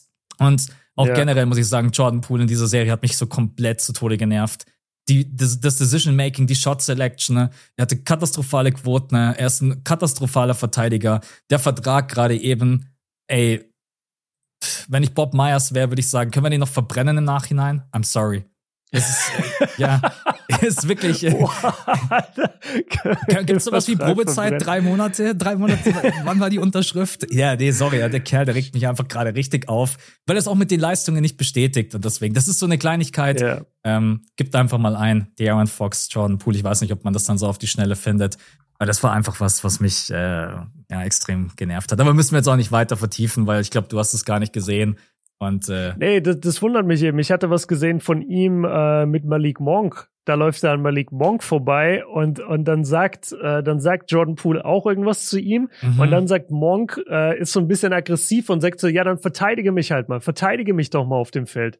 Ja, ich, ich schick, Das fand ich irgendwie, das fand ich ganz interessant. Ich schick's dir kurz grade, rüber. Okay. Ich schick's dir kurz, äh, ist, äh, bei YouTube ein Short, dann kannst du kurz mit drüber reden. Okay, jetzt sind die Leute richtig angepisst. Äh, nee, warum? Aber ja, Leute, Leute, man findet das dann auf jeden Fall bei YouTube. ESPN, einfach äh, Jordan Poole guarding the Aaron Fox before the game even starts. Das ist von ESPN okay. ein Clip. So, wo, wo schickst du mir das gerade? Bei WhatsApp. Aber ah, bei WhatsApp, okay, warte. So, jetzt gucke ich mir das hier live für euch an, Leute, im Podcast. Das ist erstmal mega laut. ja. Ah, okay. Er macht so ein bisschen Spaß mit ihm, okay. Also Jordan Poole muss man dazu sagen, der läuft sich halt gerade auf dem Feld warm oder der läuft zurück in die Umkleide. Man sieht ihn auf jeden Fall von der anderen Seite des Feldes angelaufen kommen. Und dann siehst du da De'Aaron Fox, der sich relativ konzentriert warm macht und äh, Handoffs läuft und wirft. Genau. Und Poole, ja, ist halt auch kein guter Look, weil Poole hat irgendwie so drei, vier Goldkettchen an, wobei De'Aaron Fox hat auch Goldkettchen an. Hey, vielleicht liegt es daran, dass ich es nicht in die NBA geschafft habe. Vielleicht hätte ich einfach ein paar Goldketten mehr haben müssen. Ähm, es ist so eine ja, kleine ich, Szene, ich, komm. Ich, ich, nee, ich verstehe, was du meinst. Oder ich verstehe, was die Warriors-Fans auch meinen, dass sie das vielleicht in dem Sinne ein bisschen abgefuckt hat und dass da die Ernsthaftigkeit fehlt. Ich stelle mir die, ich finde die Vorstellung so Wahnsinn, wie Bob Myers jetzt äh, nach den Playoffs zu Jordan Poole geht und sagt so, hey, wir haben uns das jetzt drei Monate mit dir angeschaut, wir verlängern deine Probezeit leider nicht. Ja. So, so richtig, als hätte er so einen Ausbildungsvertrag irgendwo, das finde ich witzig. Ähm, ja, nee, kann ich, kann ich verstehen. Ja. Ist, äh, rückt ihn nicht ins beste Licht, vor allem halt, nachdem er einfach nicht gut geworfen hat. Das auf jeden Fall. Dann bester Spieler der Woche. Ja, geil. Ich habe mir die Stats ja. gar nicht angesehen. Das ist einfach Stephen Curry ich bei mir. Nicht. Ja. oder? ich, ich will gerade, weißt du, was wir vergessen haben bei bester Moment oder nachdem wir jetzt die ganze Zeit über diese Knicks Heat Serie bisher geredet haben, Game One. Ich will mal einen Shoutout geben an Kyle Lowry. Ja, der dann wirklich dieses Spiel übernommen hat. Äh, man muss sich das so vorstellen, Jimmy Butler war dann fünf Minuten auf dem Feld auf dem kaputten Knöchel. Der war die ganze Zeit auf der linken Seite in der Corner des Feldes und die Heat haben einfach so krass drauf geachtet, jedes Mal dann über rechts zu gehen und den ganzen Angriff über die rechte Seite aufzubauen, so dass Jimmy wirklich nie mal den Ball hat. Äh, es gab eine Situation, da musste er mal cutten, da hattest du das Gefühl, denn sein Bein fliegt gleich ab. Also mhm. Also der konnte einfach nicht spielen. Und dann war es aber ein Kyle Lowry, der in diesen Momenten wirklich übernommen hat, wichtige Würfe getroffen hat, genau das richtige Tempo für seine Mannschaft gefunden hat, sehr kontrolliert runtergespielt. Deswegen mal, mal äh, jetzt nicht bester Spieler ne, der Woche, aber für mich einfach ein großer, großer Leistungsmoment von ähm, Kyle Lowry. Ja, er hatte 18 Punkte in diesem Spiel, 5 von 12, 3 von 6, von der Freiwurflinie mhm. 5 von 6, 6 Assists verteilt, ein Steal, 4 Blocks, vier Blocks. Ja, Maschine. Äh, Kyle Lowry, vier Blocks. Ja, zwei, zwei Turnover. Also das war schon. Die Leute drehen dann zweimal gleich wieder komplett, also nicht ihr, sondern generell die US-Medien drehen dann gleich immer wieder durch und sagen, yo, Raptors, Primetime, Kyle Lowry. Das war ja jetzt nicht. Ja. Aber äh, natürlich ein riesen Impact und du brauchst halt Du brauchst bei den Heats jeden Spieler, also den Joke, den Björn gerade vorhin gebracht hat, mit das Eric Spoelstra sich umgedreht hat, hat so eine Bank angesehen. Da sitzt dann Tyler Hero mit, hat gesagt, nee. Ja, Tyler Hero sitzt da mit seinem äh, gebrochenen Arm und mit seinem Gips äh, mit tausend Messages drauf. Oladipo ist auch verletzt. Äh, ja, Jimmy Butler humpelt durch die Gegend. Da denkst du dir, yo, Kyle Lowry, auch wenn du schon gefühlt 100 Jahre alt bist, ey, 18 Punkte von dir, die nehme ich super super gerne sehr, genauso wie Kevin Love. Da nimmst du gerade auch jeden Dreier mhm. mit Handkuss. Also, ja. ja, das war, ja, also generell diese Serie, ich glaube, die wird auch richtig geil. Und vor allen Dingen, was im MSG los war. Ey, wie viele Stars waren da bitte? Das ist so, mhm. das ist recht, richtig krass. In LA sind auch schon immer viele Stars, aber an dem Abend dachte ich, okay, das ist jetzt aber nicht Game 7 oder so, das ist Game 1 zwischen den Miami Heat und den New York Knicks. Und da war wirklich. Ja, aber die sind voll da. Die haben ja, wann haben die das letzte Mal überhaupt eine zweite Runde gesehen? Also, das ist so lange her, dass die Knicks mal gut waren. Mhm. Und, und New York hat ja eigentlich eine geile Basketballkultur. Und ja, du hast voll recht. Du, du hast dann richtig so diese ganzen Stars, die man kennt, hast du dann einfach da gesehen, wie sie rauskamen. Und in LA ist es gewöhnlicher, dass Stars da sind, weil das auch so ein bisschen Hollywood natürlich ist. Da sind eh viele Schauspieler und dann ist es da oft so, dass die einfach nur zum Spiel gehen, damit sie fotografiert werden. Aber jetzt bei dem Knicks-Spiel, also zu den Knicks gehen keine Stars, wenn die Knicks zu dem Zeitpunkt schlecht spielen. Ja. Ja, bei den Lakers ist egal, wie sie spielen, da kommen trotzdem Stars. Aber hier jetzt, finde ich, war, war nochmal ein anderes Level. Wobei man muss sagen, bei den Lakers jetzt beim äh, Spiel 6 gegen die Grizzlies, da war Jack Nicholson. Mhm. Und der war irgendwie ja. seit Jahren nicht mehr da wohl. Ja. Ja, so ein geiler Schauspieler. Äh, mag, seine, ja. mag seine Filme gerne und ich weiß gar nicht, warum der jetzt so lange nicht da war. Früher zu Kobys Zeit war der gefühlt bei jedem dritten Spiel in der Halle. Ja, so, ja das ist voll der Freak, Mann. Das ja. ist so krass. Der hat einfach, die haben damals, äh, der, der hat ja mal bei Batman, hat er den Joker gespielt. Das mhm. war irgendwann Ende der 80er. Und da hat der einfach in seinem Vertrag gehabt, dass ihm jedes Lakers-Spiel aufgenommen werden muss Nee, sorry, dass, dass er keine Drehzeit hat, wenn die Lakers äh, Heimspiele haben. Mhm. Der ist während den Dreharbeiten immer von London nach LA geflogen, um da die Heimspiele zu gucken. Und wenn die Lakers auswärts gespielt haben, dann musste er eine Filmaufnahme davon bekommen und hat die sich angeguckt, während sein Joker-Make-up äh, ihm drauf gemacht wurde. Also das ist ein brutaler Basketball-Fan. Ja. Der der Spike Lee der, der Lakers. Spike Lee ja, so ungefähr. Outfit ist auch immer geil. So ungefähr. Ja. Spike Lee ist auch so witzig. Ja, waren viele. Dwayne Wade war da, Patrick Ewing, Chris Rock, Spike Lee. John Starks. John Starks, äh, Aaron Rodgers und so weiter und so fort. Trevor Noah, ja, ja waren echt war schon, viele da. Okay, dann sind wir damit durch mit unseren Kategorien. Äh, ich möchte mit dir noch einmal ganz kurz, wir haben jetzt natürlich schon viel über Stephen Curry gesprochen, aber ich finde, wir müssen mhm. einfach noch mal ganz kurz über Warriors Kings reden, weil jemand muss einfach sein Hack bekommen. Und das ist halt Kevon Looney. Ich weiß nicht, wie du dieses dritte Viertel wahrgenommen hast. Aber ich glaube, wir alle, wir saßen vor dem Computer, Laptop, was auch immer und dachten uns, was passiert da gerade eben? Kevon Looney holt einen Rebound nach dem anderen, als wenn der irgendwelche Magneten in seinen Händen hätte. Das mhm. ist, er war der zweitbeste Spieler in dieser Serie, oder? Neben Stephen ja. Curry. Ja, würde ich schon sagen. Ja, das dritte Viertel war magisch, Alter, ganz ehrlich, um jetzt mal so einen corny Begriff zu verwenden, aber wie jeder Rebound wirklich in seine Hände geflogen ist, du hast so richtig gemerkt, wie die Kings von Possession zu Possession weniger Selbstvertrauen haben, dass sie dieses Spiel gewinnen werden, weil bei denen hat ja gar nichts mehr geklappt, in der Offensive ja auch nicht. Wir reden eigentlich nur über diese Warriors Offense, aber die Offense der Kings war ja komplette Katastrophe in der zweiten Halbzeit. Mhm. Die haben ja nichts mehr hinbekommen und ähm, ja, am Brett wurde Sabonis und auch die anderen Leute, die, die drin waren, wurden ja komplett auseinandergenommen von Looney. Und dann war es halt die Curry-Show. Also ich weiß gar nicht, was man da sagen soll. Der, der, der hat meilenweit über dem Niveau von allen anderen auf dem Feld äh, ge, ja. gespielt. Das war halt ein All-Time-Great gegen, ja, gegen gutes Playoff-Team, so, gegen ja. Erstrundenteam gegen Spieler auf Probezeit. so. Ja, Probezeit ist in seiner eigenen Mannschaft. Ich glaube, De'Aaron Fox ist nicht auf Probezeit. Nee, Monk auch nicht. Ich, ich habe ein Riesenproblem mit dem Spiel. Und das habe ich auch in meinem Video gesagt und ich kenne deine Meinung nicht dazu. Und ich weiß auch gar nicht, ob es dir so krass aufgefallen ist. Davion Mitchell hat in Game 7 einfach so gut wie keine Minuten bekommen. Mhm. Der war so sechs oder acht Minuten auf dem Feld. Und ich habe das nicht verstanden. Die haben die ganze Zeit entweder mit Terrence Davis oder mit De'Aaron Fox haben sie Curry verteidigt. Ja. Davion ist meiner Meinung nach ein viel besserer Verteidiger als die beiden und ist einer der wenigen in der Liga, der wirklich vor Curry bleiben kann oder auch mal dranbleiben kann, was die, äh, was dieses Off-Ball-Movement angeht. Ich verstehe beim besten Willen nicht, warum Mike Brown den so wenig eingesetzt hat.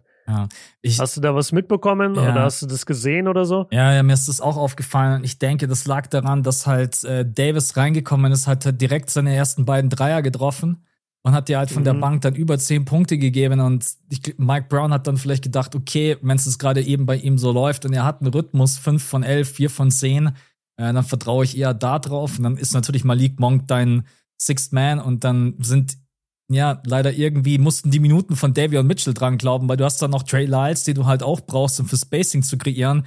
Und ich glaube, deswegen yeah. hat Davion einfach kaum Minuten gesehen. Das war so ein bisschen mein, äh, meine Erklärung für das Ganze, weil an sich war Davion mit der beste äh, Guard-Verteidiger in der Serie, aus meiner Perspektive. Ja, also ihr, also nicht einer der Besten, sondern für mich war er ganz klar der Beste in der Serie. Und du kannst doch, selbst wenn Terrence Davis da ein paar Würfe trifft, also irgendwann in der zweiten Halbzeit, ich habe jetzt nicht gedacht, so, ah geil, gerade läuft ein Shootout zwischen Curry und Davis.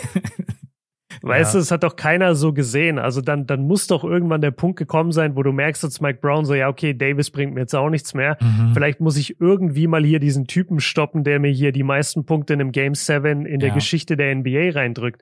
Also ja, da dann wirklich, zu. weil, weil De'Aaron ist halt auch überhaupt nicht der Verteidiger, der auf dem Niveau verteidigen kann. Der hat auch danach gesagt in der PK, dass es die Hölle ist, Steph zu verteidigen. So, und Davis ist es halt auch nicht, finde ich. Deswegen, also, ja, das hat mich ein bisschen genervt, nachdem ich halt großer, großer Fan auch von Davion bin oder von seiner Defense. Ja.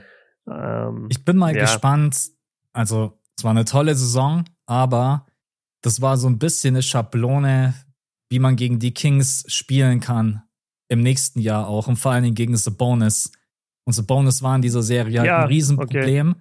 Deswegen bin ich mal gespannt, äh, was da, was da in der kommenden Saison passiert. Ich meine, so Bonus hat eine super Saison gespielt, aber in der Serie, bin ich ehrlich zu euch, es war ein absoluter Minusspieler. Also das Plus-Minus mhm. lügt da nicht. Und mit Trey Lyles auf dem Feld hat das äh, stellenweise besser ausgesehen. Also nicht mal Rebounding hat Bonus dominiert. Lyles hat in 16 Minuten weniger in diesem Spiel einen Rebound weniger geholt. Also da bin ich mal noch so ein bisschen gespannt, was in der Zukunft da passiert bei den Kings. Aber ja, ich glaube, damit können wir es auch zumachen, oder? Ja, Stephen. Ja, ich habe nur noch eine Sache, weil du gerade gesagt hast, man hat da so ein bisschen eine Schablone bekommen, wie man die Kings schlägt. Und dann dachte ich jetzt, du sagst so, ja, man braucht halt Steph Curry in der Mannschaft. ja, das Weil ist, das ist die Schablone das eigentlich. Das war schon 50 Prozent dieser Serie, dass du halt Curry hattest in, der, in dem anderen Team. Ja, ja. Das stimmt. Auf jeden Fall. Okay. Das war eine ja. all-time great äh, erste Runde oder eine Serie in der ersten Runde. Äh, werden wir, glaube ich, auch in ein paar Jahren noch drüber sprechen. Vor allen Dingen jetzt, je nachdem, wie weit die Warriors dann auch eventuell noch kommen, dann über was willst du als nächstes reden? Sixers, Celtics, Suns, Nuggets, Heat, Knicks? Boah, ey. P Philly? Pick, pick one. Ja. ja. Also ich würde gerne über Philly sprechen als äh, äh, Philly-Fan. Wundert, wundert niemand, ja. wundert niemand, Max. Nee, es geht, es geht eigentlich auch eher gar nicht so darum, das jetzt irgendwie zu Tode abzufeiern. Ähm, klar, natürlich freut man sich als Sixers-Fan. Ähm, ich hätte es niemals erwartet. Ich, ich habe es mir ehrlich gesagt schon fast gedacht, dass Embiid dieses erste Spiel nicht machen wird. Und ich bin mir jetzt auch zu 100% sicher, er wird auch das zweite Spiel nicht machen. Weil die spielen Samstagnacht und spielen Sonntag dann schon wieder ähm, mittags.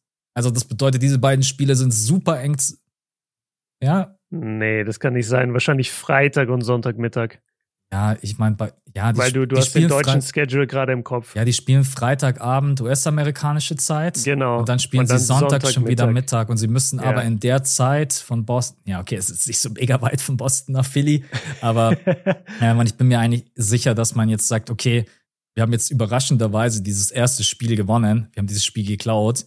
Äh, das zweite mhm. Spiel ist uns einfach mal im Sinne von egal. Klar, ich könnte mir vorstellen, dass die Sixers im zweiten Spiel jetzt richtig krass auf den Sack bekommen. Embiid spielt nicht. Ähm, dann gehst du mit 1 zu 1 zurück nach Philadelphia.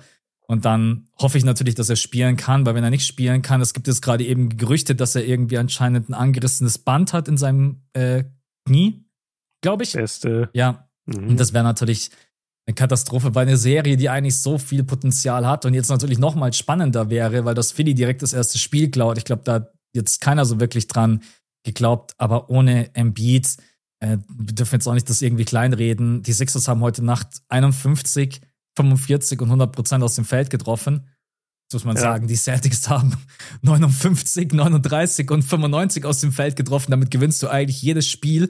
Aber die haben halt einfach so oft den Ball weggeworfen. Marcus Smart genau. hatte sechs Turnover. Jalen Brown hatte vier Turnover. Und am Ende, ja, James Harden, muss man einfach echt mal den Hut vorziehen, weil das waren Würfe, wo du nicht sagst, es ist irgendwie Ausgleich. Nein, du liegst hinten und du brauchst den Dreier gegen mhm. Al Horford. Und er gibt ihm den Dreier wirklich als wäre es Houston Rockets, James Harden. Deswegen sehr, sehr überraschender ja. Sieg ohne Joel Embiid. Und trotz allem sollte man das Ganze nicht überbewerten. Das war ein Spiel am absoluten Limit. Schön, dass du das so siehst oder so, so ähm, neutral. Wie sagt man, neutral bewertest, ja, weil das war auch mein Eindruck. Also 50, 55 und 100 als Quoten, die du hast. Äh, sechs Turnover ins, als gesamte Mannschaft und das, obwohl du Harden und Maxi mit dabei hast. Das ist schon ein Spiel, was du wahrscheinlich so nicht nochmal ähm, erleben kannst. Von der Bank mit die Anthony Melton, dass er dann fünf von sechs Dreier nochmal trifft, dir 17 Punkte gibt. Das war schon ein Glücksgriff irgendwie, mhm. dieses Spiel. Und äh, klar, du musst dann auch immer so ein Spiel erstmal closen. Das haben sie dann auch geschafft. Die Celtics haben zweimal den Ball weggeworfen in den letzten ein, zwei Minuten. Erst Smart und dann Brockton. Äh, beides führt irgendwie zu Sixers Punkten. Paul Reed trifft vier von vier Freiwürfen. Yes. Wird da jedes Mal wird da jedes Mal in der Crunch-Time gefault, genau. Also Paul Reed äh, richtig abgeliefert. Und äh, ja, da, da gehörte schon eine Menge dazu. Dann der James Harden Game Winner. Also das wird höchstwahrscheinlich in dem in dem Szenario Digga, was mit meiner Wortfindung gerade? Das geht, das wird in dem Ausmaß nicht nochmal stattfinden, so wollte ich es formulieren. Und bei den Celtics, die werden nicht nochmal 16 Mal den Ball wegschmeißen, glaube ich. Mhm. Also, das kann ich mir einfach nicht vorstellen. Und es hat halt nicht viel gefehlt, dass selbst bei so einer kranken Leistung der Sixers die Celtics das Ding trotzdem gewinnen. Es hat ja. echt nicht viel gefehlt. Ja, ja, aber man muss sagen, die Celtics waren in Top-Besetzung. Also sie müssen sich hinstellen mhm. und sagen, wie können wir das verlieren? Das Spiel ja. geht los und dieser Vergleich gefällt mir einfach am besten. Ne? Die Zone der Sixers ist offen wie eine Bahnhofshalle. Jeder kann ein Ticket lösen. Ist ne? so. Geh einfach ist rein, so. geh einfach durch Jason Tatum. Also ich dachte mir, hey Celtics, ihr habt's verstanden. Es ist kein Joel Embiid mit dabei. Das wurde mir die ganze Saison über auch immer so ein bisschen zu klein geredet, wie groß dann doch der Faktor Rim Protection auch mit Embiid ist. Ja, es gab Punkte, Punkte. Tatum hat den Korb attackiert. Ich habe mir gedacht, ja, macht halt gleich 100 Punkte in the Paint. Das war dann auch schnell so. Also die ersten, äh, das erste Viertel hatten die, glaube ich, 20 Punkte in the Paint. Und ich dachte mir, ja, geil. Also das äh, kannst du dann halt einfach, ja. einfach nicht gewinnen. Aber dann, wie die Celtics halt dazu sind, die nehmen dann halt doch ganz gerne ihre Dreier. Und wenn der Dreier dann halt nicht so überragend fällt, vor allen Dingen, wenn du ein Boston-Team dahin bekommst, dass die dann bloß 26 Dreier insgesamt nehmen. Äh, die Celtics sind normalerweise ein Team, die haben, glaube ich, ohne dass ich jetzt nachschaue, fast immer 40 Dreier von draußen. Ja, fast immer, ja. ja also so 38 bis 40. Genau, und in dem Fall, den, den einzigen Punkt, den viele verstehen müssen, auch wenn man Philly jetzt nicht so mag, du spielst hier gegen eins der besten Shooting-Teams der NBA diese 44,7 Prozent, die haben die jetzt nicht das erste Mal getroffen, die haben die ganze Saison über von draußen auch so krass geshootet. Wenn du ihnen diese Möglichkeiten gibst und diese Looks, die Sixers verwandeln die. Also das ist das Einzige, was ich an mhm. Philly wirklich mag. Wir haben eigentlich, wir haben immer Shooting auf dem Feld. Mit Paul Reed jetzt natürlich nicht, weil Embiid nicht mit dabei ist und Embiid hat den Dreier jetzt in der Saison auch nicht überragend getroffen. Aber ja, also Philly kann dir von draußen auch brutal wehtun. Und da sind die Celtics für mich so ein bisschen überschätzt. Weil wenn der Dreier mal gar nicht fällt, und wenn Tatum da mal so einen Abend hat, wo er sich so denkt, okay, ich baller dir jetzt mal eins von elf oder eins von zwölf, dann, ja.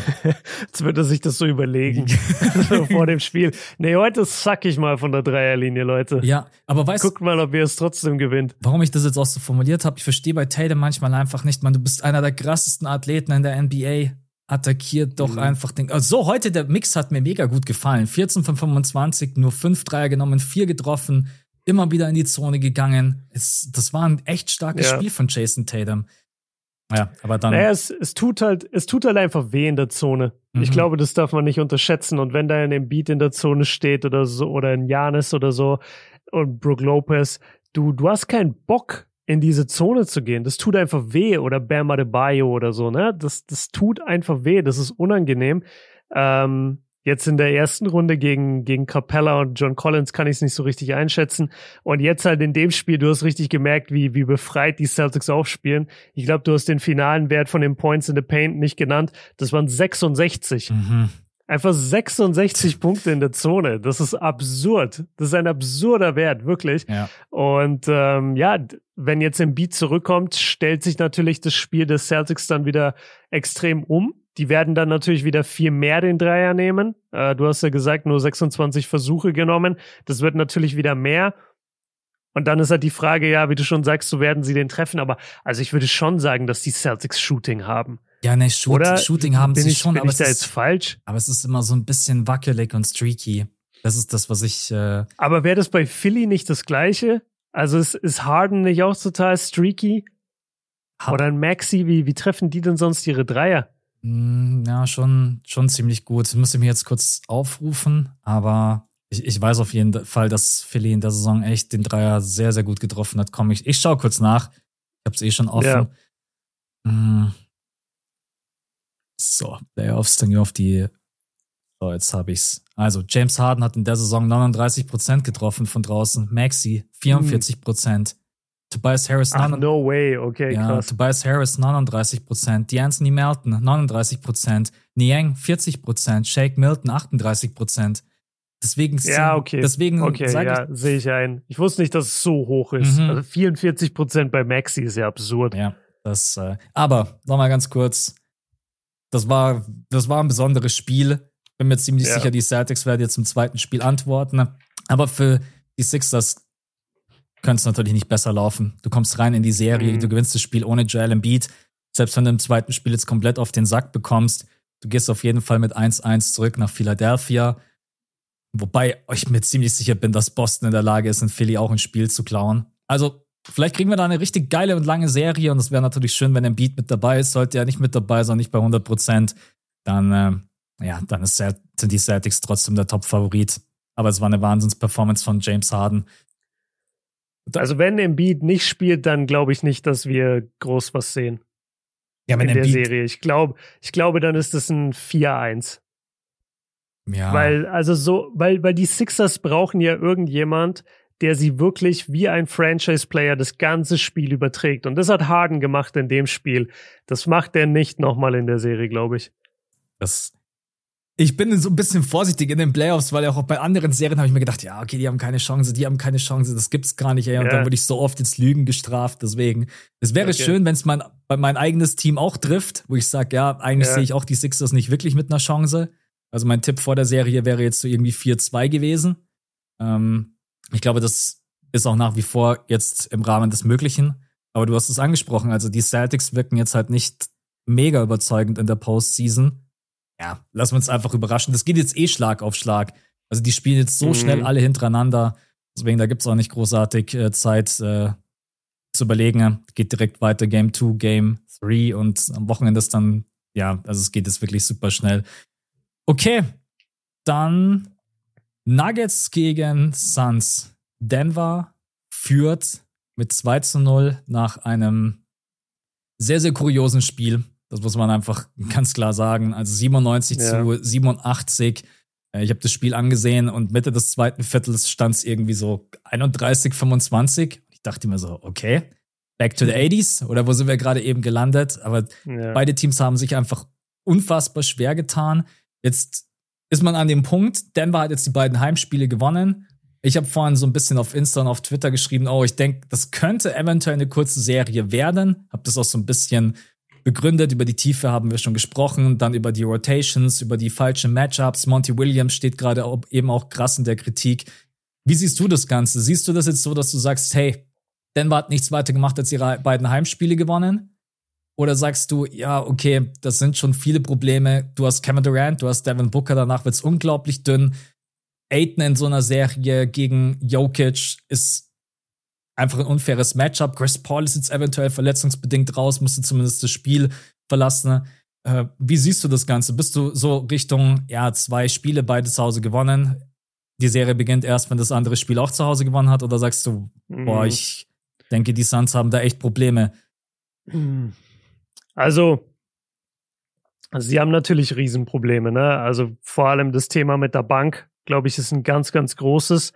Und ähm, ich muss dazu sagen, ich habe Spiel 2 jetzt noch nicht gesehen. Ich weiß nur, wie es ausgegangen ist. Ich habe mir ein bisschen von dir vor dem Pot erzählen lassen, aber ich habe Spiel 2 noch nicht gesehen.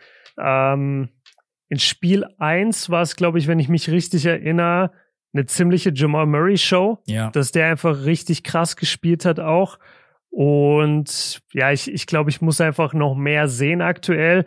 Aber die Suns waren von Anfang an ein, ein Wackelkandidat oder ein Underdog in diesen Playoffs, weil es halt immer darum ging, okay, du hast irgendwie diese zwei, drei Stars und was kommt dahinter? Und mhm. es kommt halt gar nichts dahinter. Ähm, also von der Bank her ist eine Katastrophe. Und dann musst du halt gucken, dass du irgendwie, was hat ein Aiden in Game 2 gemacht? Hatte der ein gutes Spiel oder nicht? Naja, 14 Punkte, 8 Rebounds. Es war, war okay, hatte fünf persönliche Fouls, hat 33 Minuten gespielt.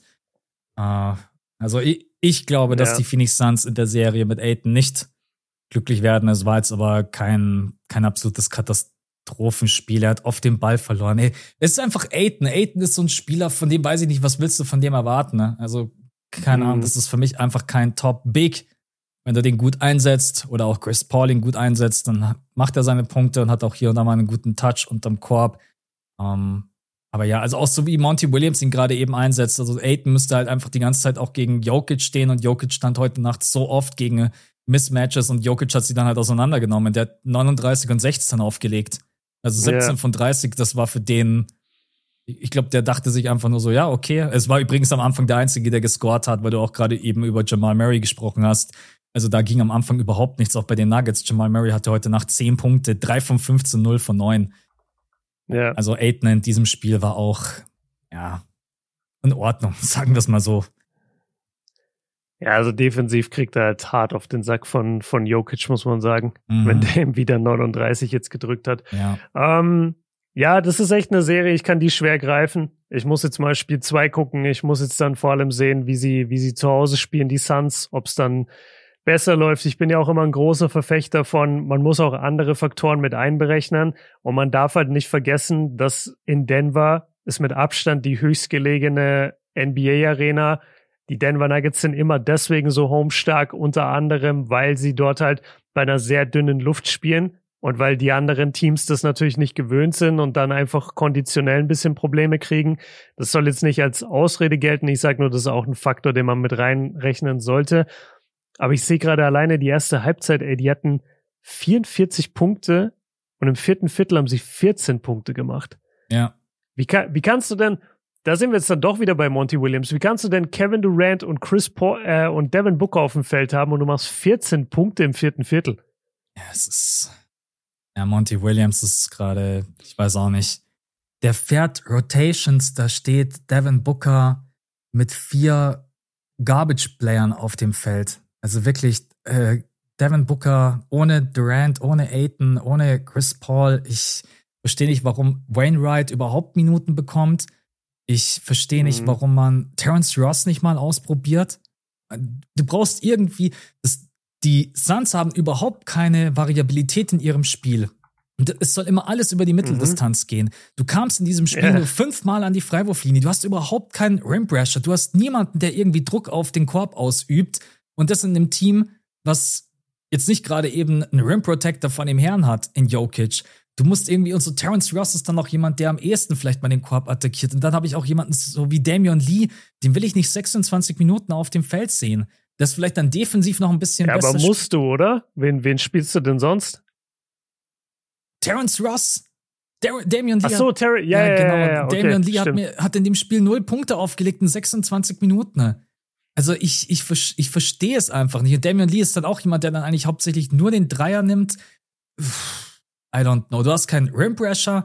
Der Dreier haben wir beide schon am Sonntag nach Game One drüber gesprochen. Auf den Dreier glaube ich überhaupt nicht. Die Phoenix Suns sind so ein schlechtes mhm. Dreier-Shooting-Team. 6 von 31 jetzt auch wieder in dem Spiel. Vor allen Dingen, umso höher das Volumen wird bei den Phoenix Suns, umso schlechter treffen sie diesen Dreier eigentlich. Der einzige, wo du dich da einigermaßen drauf verlassen kannst, ist Devin Booker aus meiner Perspektive. Ich, ich mhm. verstehe es nicht. Wenn Jokic da nicht auf dem Feld steht, warum packt man Durant nicht auf die fünf. So viele Dinge, die irgendwie als Zuschauer vor dem Bildschirm so offensichtlich sind.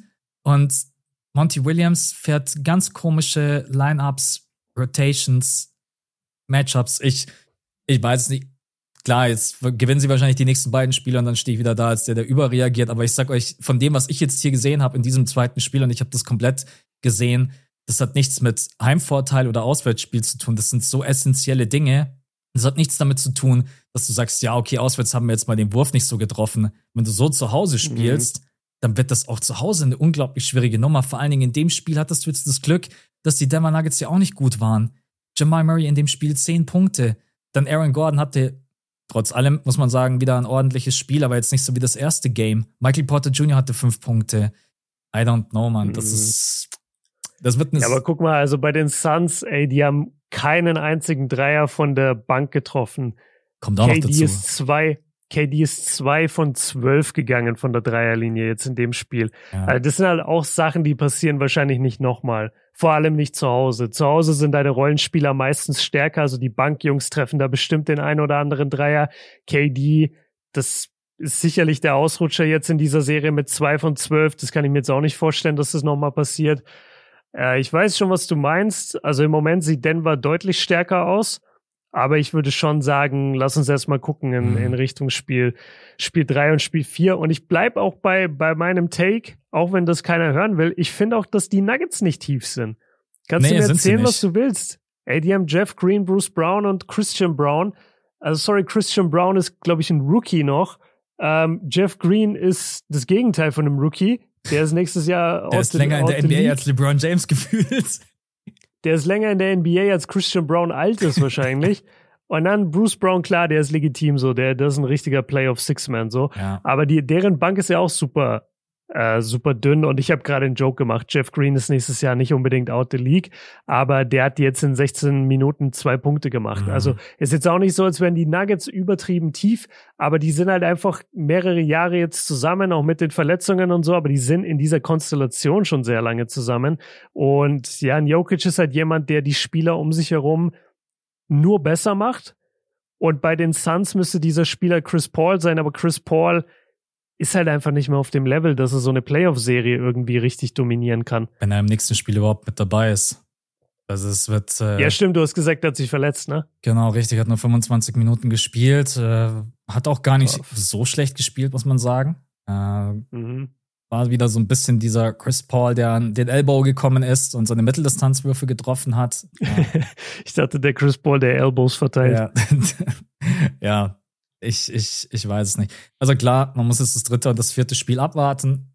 Ich denke, dass die Phoenix Suns nur eins von ihren beiden Heimspielen gewinnen werden und die Denver Nuggets klauen eins, ähm, weil ich einfach. Mhm.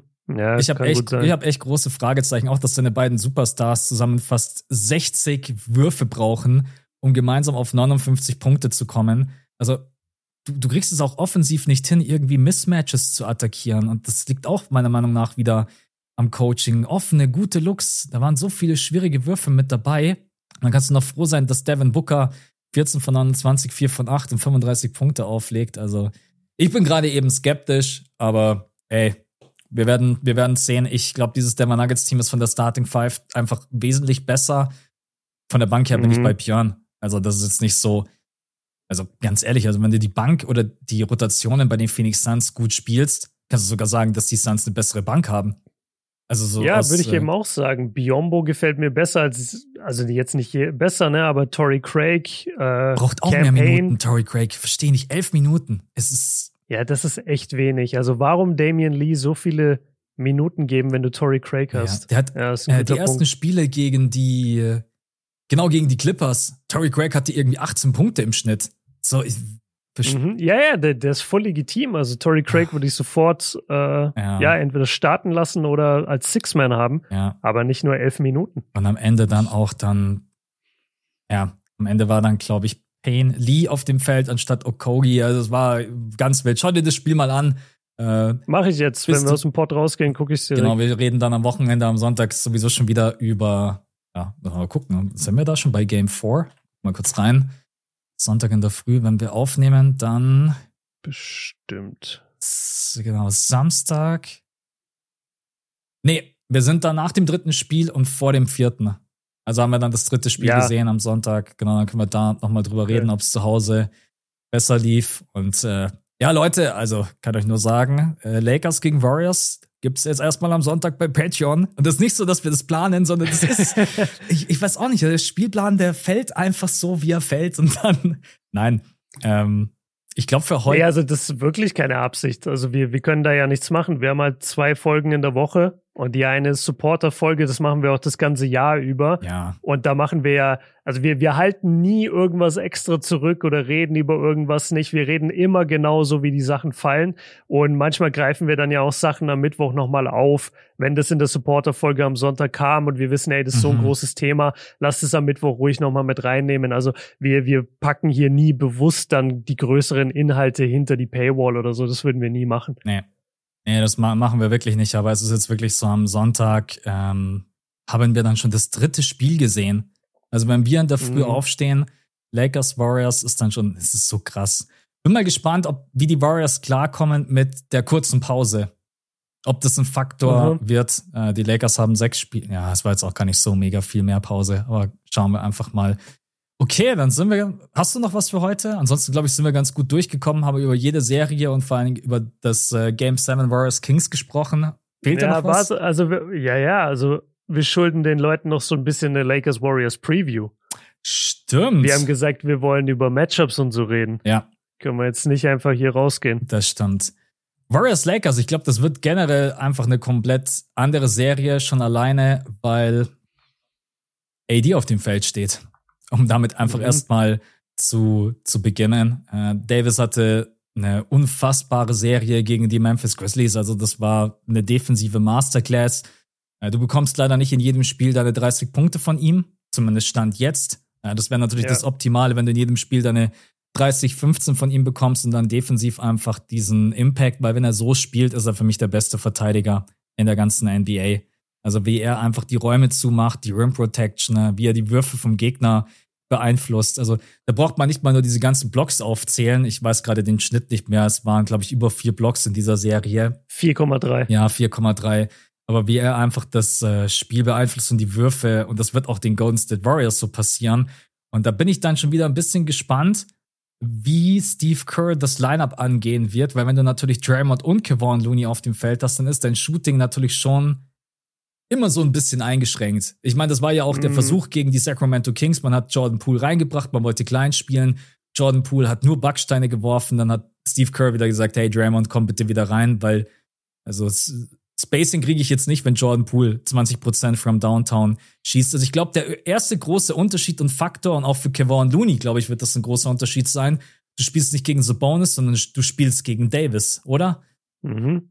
Ja, absolut. Also Davis ist mit einer der, der wichtigsten Spieler hier für die Lakers auf dem Feld. Ich glaube, Rebounding, ja, wird eine Herkulesaufgabe jetzt. Aber wir haben es auch schon gesehen, zum Beispiel bei Cavs gegen Knicks. Ich meine, da hat in der ersten Runde, da hat Mitchell Robinson gegen zwei Seven-Footer alles weggereboundet. Ja. Ja, also das ist auch wirklich, Rebounding ist ja auch klar, da ist auch Taktik und vor allem viel Technik dabei, so den richtigen Boxout und den richtigen Moment abzuwarten. Aber das ist auch so viel Wille und so viel Drecksarbeit erledigen. Und da sehe ich einen Kevon Looney einfach eine, also da ist Davis, da ist Davis halt dann doch mehr Star und Superstar und Kevon Looney und Draymond können sich halt nur darauf konzentrieren, die Bälle abzugreifen. Aber es wird natürlich eine, eine andere Aufgabe. Klar, was ich gerade so erschreckend finde, die Lakers haben unterirdisch geworfen in dieser ja, Serie. Katastrophe. Ja. Also die Dreierquote war 31 Prozent. LeBrons Dreierquote lag sogar, bei 19 Prozent. Mhm. Es gab keinen Spieler über 40. Der einzige, der 50 getroffen hat, war Rui. Ray Hachimura, abgesehen davon alle in den unteren, ah nee, D'Angelo Russell noch mit 37, aber sonst die meisten richtig Trash und das Team hat 31 Prozent. Das wird interessant sein zu sehen, wie sie da gegen die, gegen die äh, Warriors das kompensiert bekommen. Die Warriors haben jetzt auch nicht so gut getroffen, 33 Prozent, aber das Volumen bei den Warriors ist natürlich so hoch. Ja. Das musst du halt erstmal matchen können. Und also Clay Thompson und Jordan Poole was glaubst du denn? Glaubst du, Jordan Poole kommt noch in diesen Playoffs an oder sagst du, nee, das ist einfach der Spieler, der er ist, von dem kommt nicht mehr? Hm. Ja, ich glaube nicht so wirklich an ihn offensiv. Und ich weiß jetzt auch ehrlich gesagt gar nicht, ob ich ihn. Er wäre eigentlich perfekt für das Thema Spacing.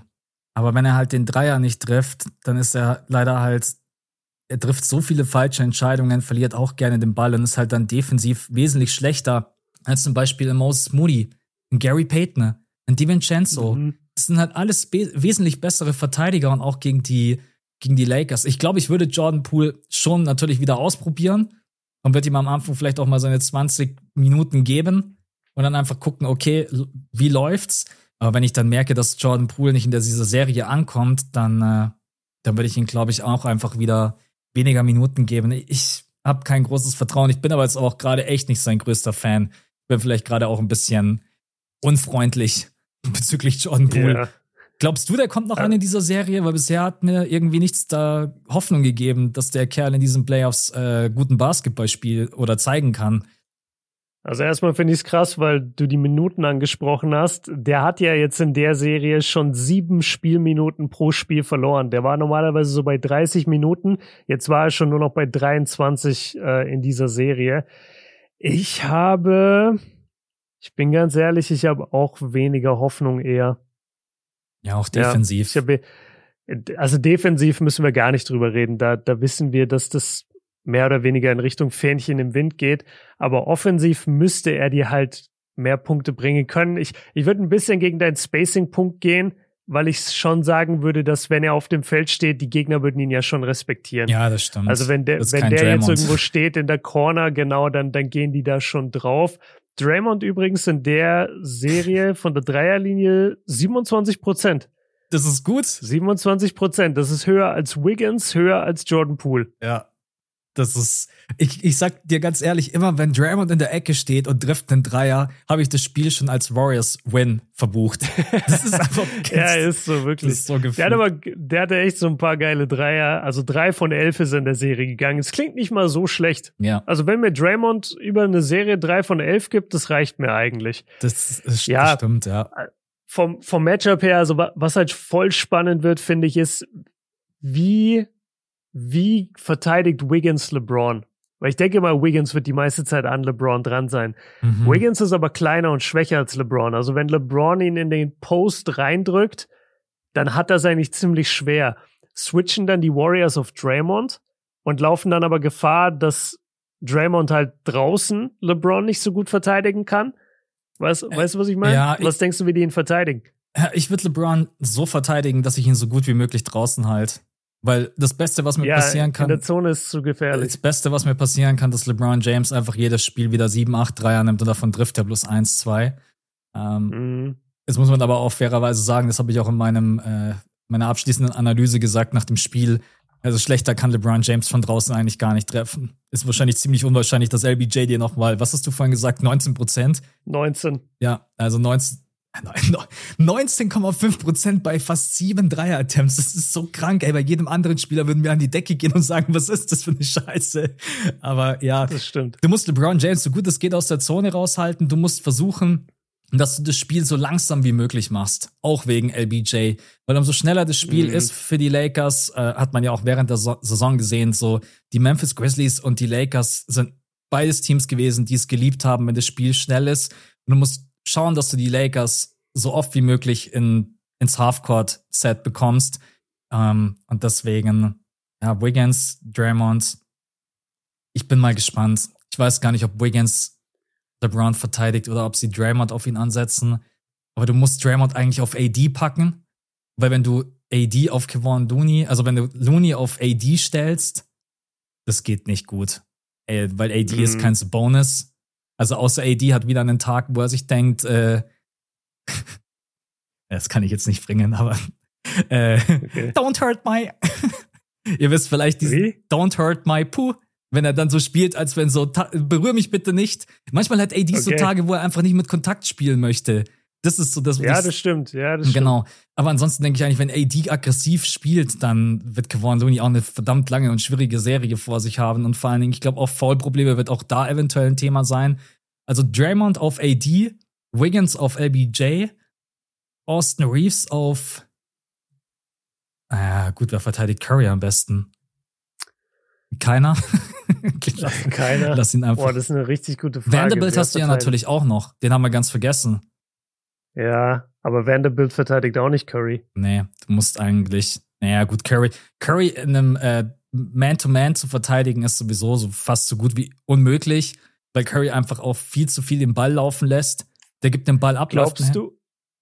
Ja, nee, mach fertig. Naja, was bei Curry mir immer so imponiert, der, der Kerl, der erzwingt in der Isolation immer so wenig. Der gibt den Ball auch gerne mal mhm. ab, läuft mhm. dann um die Screens herum, läuft komplett Baseline, auf der anderen Seite wieder raus, lässt sich einen Pin down stellen und kriegt den Ball dann fünf Sekunden wieder später. Könnt ihr mal schauen, der NBA hat da auch einen ähm, Clip gepostet, wo Stephen Curry in einer Possession äh, gefühlt 100 Meter läuft. Also deswegen, äh, ja gut, wie willst du Curry aufhalten? Keine Ahnung. Deine beste. Ich habe eine Frage. Ja. Ich habe eine Frage. Würdest du Dennis starten lassen über D'Lo und dann Dennis an Curry haben?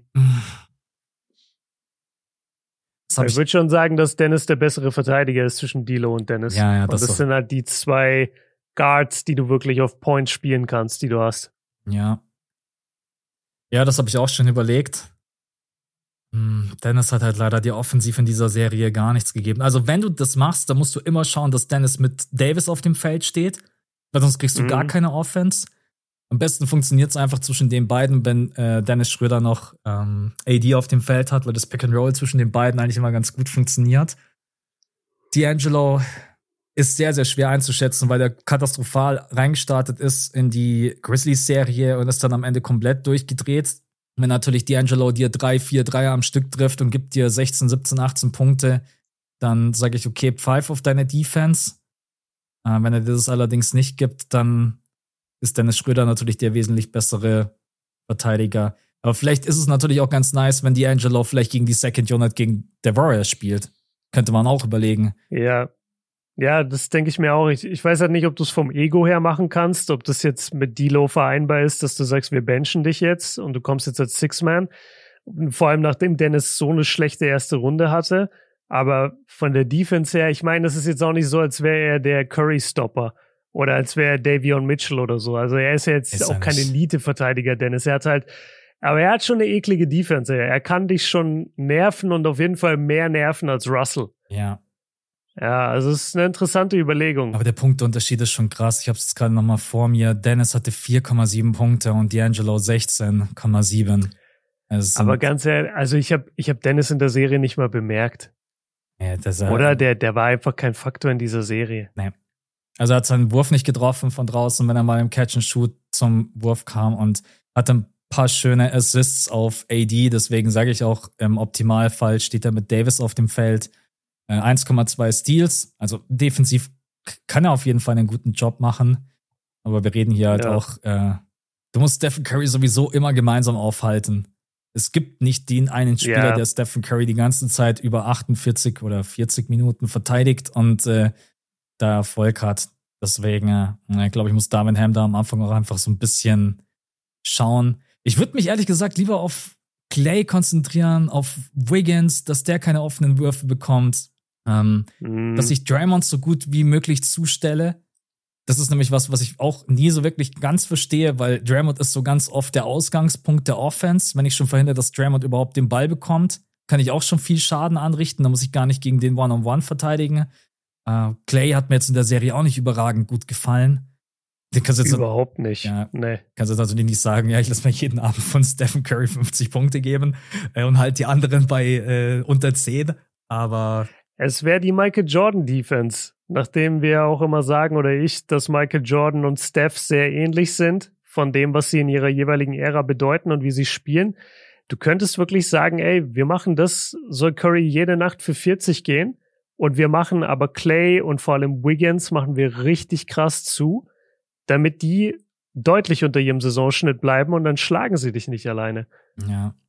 Das siehst du ja jetzt gerade zum Beispiel bei den Suns, auch wenn das jetzt ein ganz anderes Team ist. Aber KD und Booker kriegen jedes Spiel ihre 50, 60 Punkte zusammen, aber interessiert halt nicht, weil sie können. Damit gewinnst du kein keine, Spiel. Genau, du kannst kein, keine Mannschaft damit schlagen, wirklich. Und ich glaube schon, dass du so agieren könntest. Vor allem, weil du halt eh keine Verteidiger hast für Curry. Also egal wer da kommt, du hast ja keinen Guard-Verteidiger auf dem Level, wo du sagst, der könnte einen guten Job machen. Mhm. So, und deine wirklich guten Verteidiger, die sind alle zu groß. Du kannst ja nicht Vanderbilt an Curry stellen. Ja. Aber ich glaube, die Größe wird generell den Lakers in dieser Serie schon helfen. Was ist ein großes Team? Ja, die sind richtig groß. Wenn die wollen, die können richtig groß spielen. Bullyball. Die, die laufen das Close-Out besser an als die, die Grizzlies. Die haben die haben mit AD einen überragenden Rim Protector. Also da bin ich mal sehr, sehr gespannt, also was Steve Kerr und die Warriors sich auch offensiv überlegen gegen diese, gegen diese Lakers Defense. Und auf der anderen Seite bin ich mal gespannt auf die, die Lakers Offense, weil die mhm. jetzt, mal kurz schauen, wie viele Punkte haben die aufgelegt gegen die Grizzlies. Advanced Stats. Ähm, 112 im Schnitt. Ja, die beste Defense, ja, aber halt nur der durchschnittliche, der durchschnittliche Offense. das wird dann gegen die Warriors schon eine andere Aufgabe werden, ne? weil die Warriors dann, ja. glaube ich, schon mehr Punkte im Durchschnitt auflegen als die, als die Memphis Grizzlies. Ja, also ich freue mich. 116, 116 bei den Warriors im Schnitt. Ja. Also ich freue mich jetzt schon auf unsere Analyse nach den ersten. Ja, krass, wir müssen jetzt auch beide warten bis Sonntag. Das ist übrigens auch, wir beide reden. Ist immer schade, während der Playoffs reden wir gar nicht miteinander. Ja, aber wir sehen uns nee. am Sonntag. so, dann bin das ich. Das ist nur dicke Luft. Ja, sind, wir gehen schon rein und so vor dem Pod, ja, gar keinen Bock. Und dann immer, yo, was geht ab, Basketballfreunde? Willkommen zu einer neuen Folge. Wir, wir sitzen hier immer beide mit einem Manager und die Manager connecten so am Anfang schon, dass die, äh, schon, dass die Audiosachen passen. Und dann erst, wenn es losgeht mit Was geht ab, Freunde, dann reden wir das erste genau, Mal. Dann, dann reden wir das erste Mal. Ja, ich habe irgendwie das Gefühl, dass wir eventuell noch was vergessen haben. Wir haben über Größe gesprochen, über Curry, über AD, Kevon Looney Matchup, Draymond. Ich habe übrigens viel, viele LeBron Jokes gelesen über Draymond. Draymond sticht erstmal LeBron James ins Auge, kickt Kevon, kickt Kevon Looney zwischen die Beine. Wenn Stephen Curry auf dem Boden, ähm, nee, wenn Austin Reeves auf dem Boden hey. liegt, dann steigt ihm erstmal auf die Brust. So. Ja. So, nee, das wird er hoffentlich nicht tun. Aber es wird auf jeden Fall äh, spannend, äh, Draymond in dieser Serie. Das, das ist spannend, weil eigentlich ist LeBron ja wirklich einer seiner guten Freunde. Aber was so komisch war, das dachte ich ja damals auch 2018. Und dann 2018, das war entweder in Game 1 oder Game 2, da hat Draymond einfach LeBron so hart den Finger ins Auge gehauen. Mhm. Und da hatte LeBron doch diese ganze Serie, dieses rote Auge. Ja. Ich weiß nicht, ob du dich noch erinnerst. Und da habe ich auch gedacht, so, hey, ich dachte, ihr werdet so gute Freunde. Jetzt haust du dem da voll ins Auge einfach. Du weißt doch, was da passieren kann. Aber das ist LeBron, äh, das ist Draymond so egal. Auch 2016 damals, äh, nachdem Kyrie den Wurf getroffen hatte. Und dann gab es ja noch mal eine, dann gab es ja nochmal Offensive von den Cavs und dann gab es diesen LeBron-Dunk, den LeBron aber daneben dankt ja. und wird dabei gefoult. So, der Grund, warum LeBron diesen Dank nicht trifft, ist einfach, weil Draymond unten steht und mit, mit zwei Händen, während LeBron in der Luft ist, einfach voll wegprellt. Ja. Ja, also Draymond, auch wenn, auch wenn LeBron sein Kumpel ist, die, ich kann mich nicht, ich verlasse mich nicht drauf, dass der dann jetzt nett zu LeBron ist. Auf gar keinen Fall. Ich glaube, wenn die auf dem Feld stehen, ist Draymond alles komplett egal. Der schaut dich an ja. und in dem Moment bist du für ihn eine neutrale Person und du stehst im Weg. Und weißt du, was ein geiles What-If wäre? Sollte, sollte Draymond wirklich irgendwann getradet werden. Ja. Und dann spielt er das erste Mal gegen die Warriors. Kannst du dir vorstellen, dass der Steph angeht? Dass Steph da mal einen Ellenbogen von ihm oder so kassiert? Weil das kann ich mir nicht vorstellen. Die, die ja. beiden sind für mich wie Brüder. Das geht nicht. Du kannst nicht, wenn du Draymond bist, du hast deine Karriere lang nur Steph Curry beschützt und dann einfach im ersten Spiel gegen ihn, dass du ihm dann einen Ellenbogen oder so ziehst, kann ich mir nicht vorstellen. Nein. Nee, ich glaube, Draymond hat nur vor wenigen Spielern Respekt, aber ich glaube, der Respekt vor Stephen Curry ist mit der größte. Wenn nicht sogar der größte. Ja, ja würde ich auch sagen. Ja. Ja, hast du noch was? zu, zu dieser Serie oder warten wir einfach mal ab, was Darwin Ham und Steve Kerr da aufs Parkett zaubern, auch coaching-technisch? Mm. Ja, also Kerr müsste eigentlich Darwin Ham ziemlich outcoachen können. Also Darwin Ham sehr unerfahrener Coach noch und Steve Kerr halt Legende.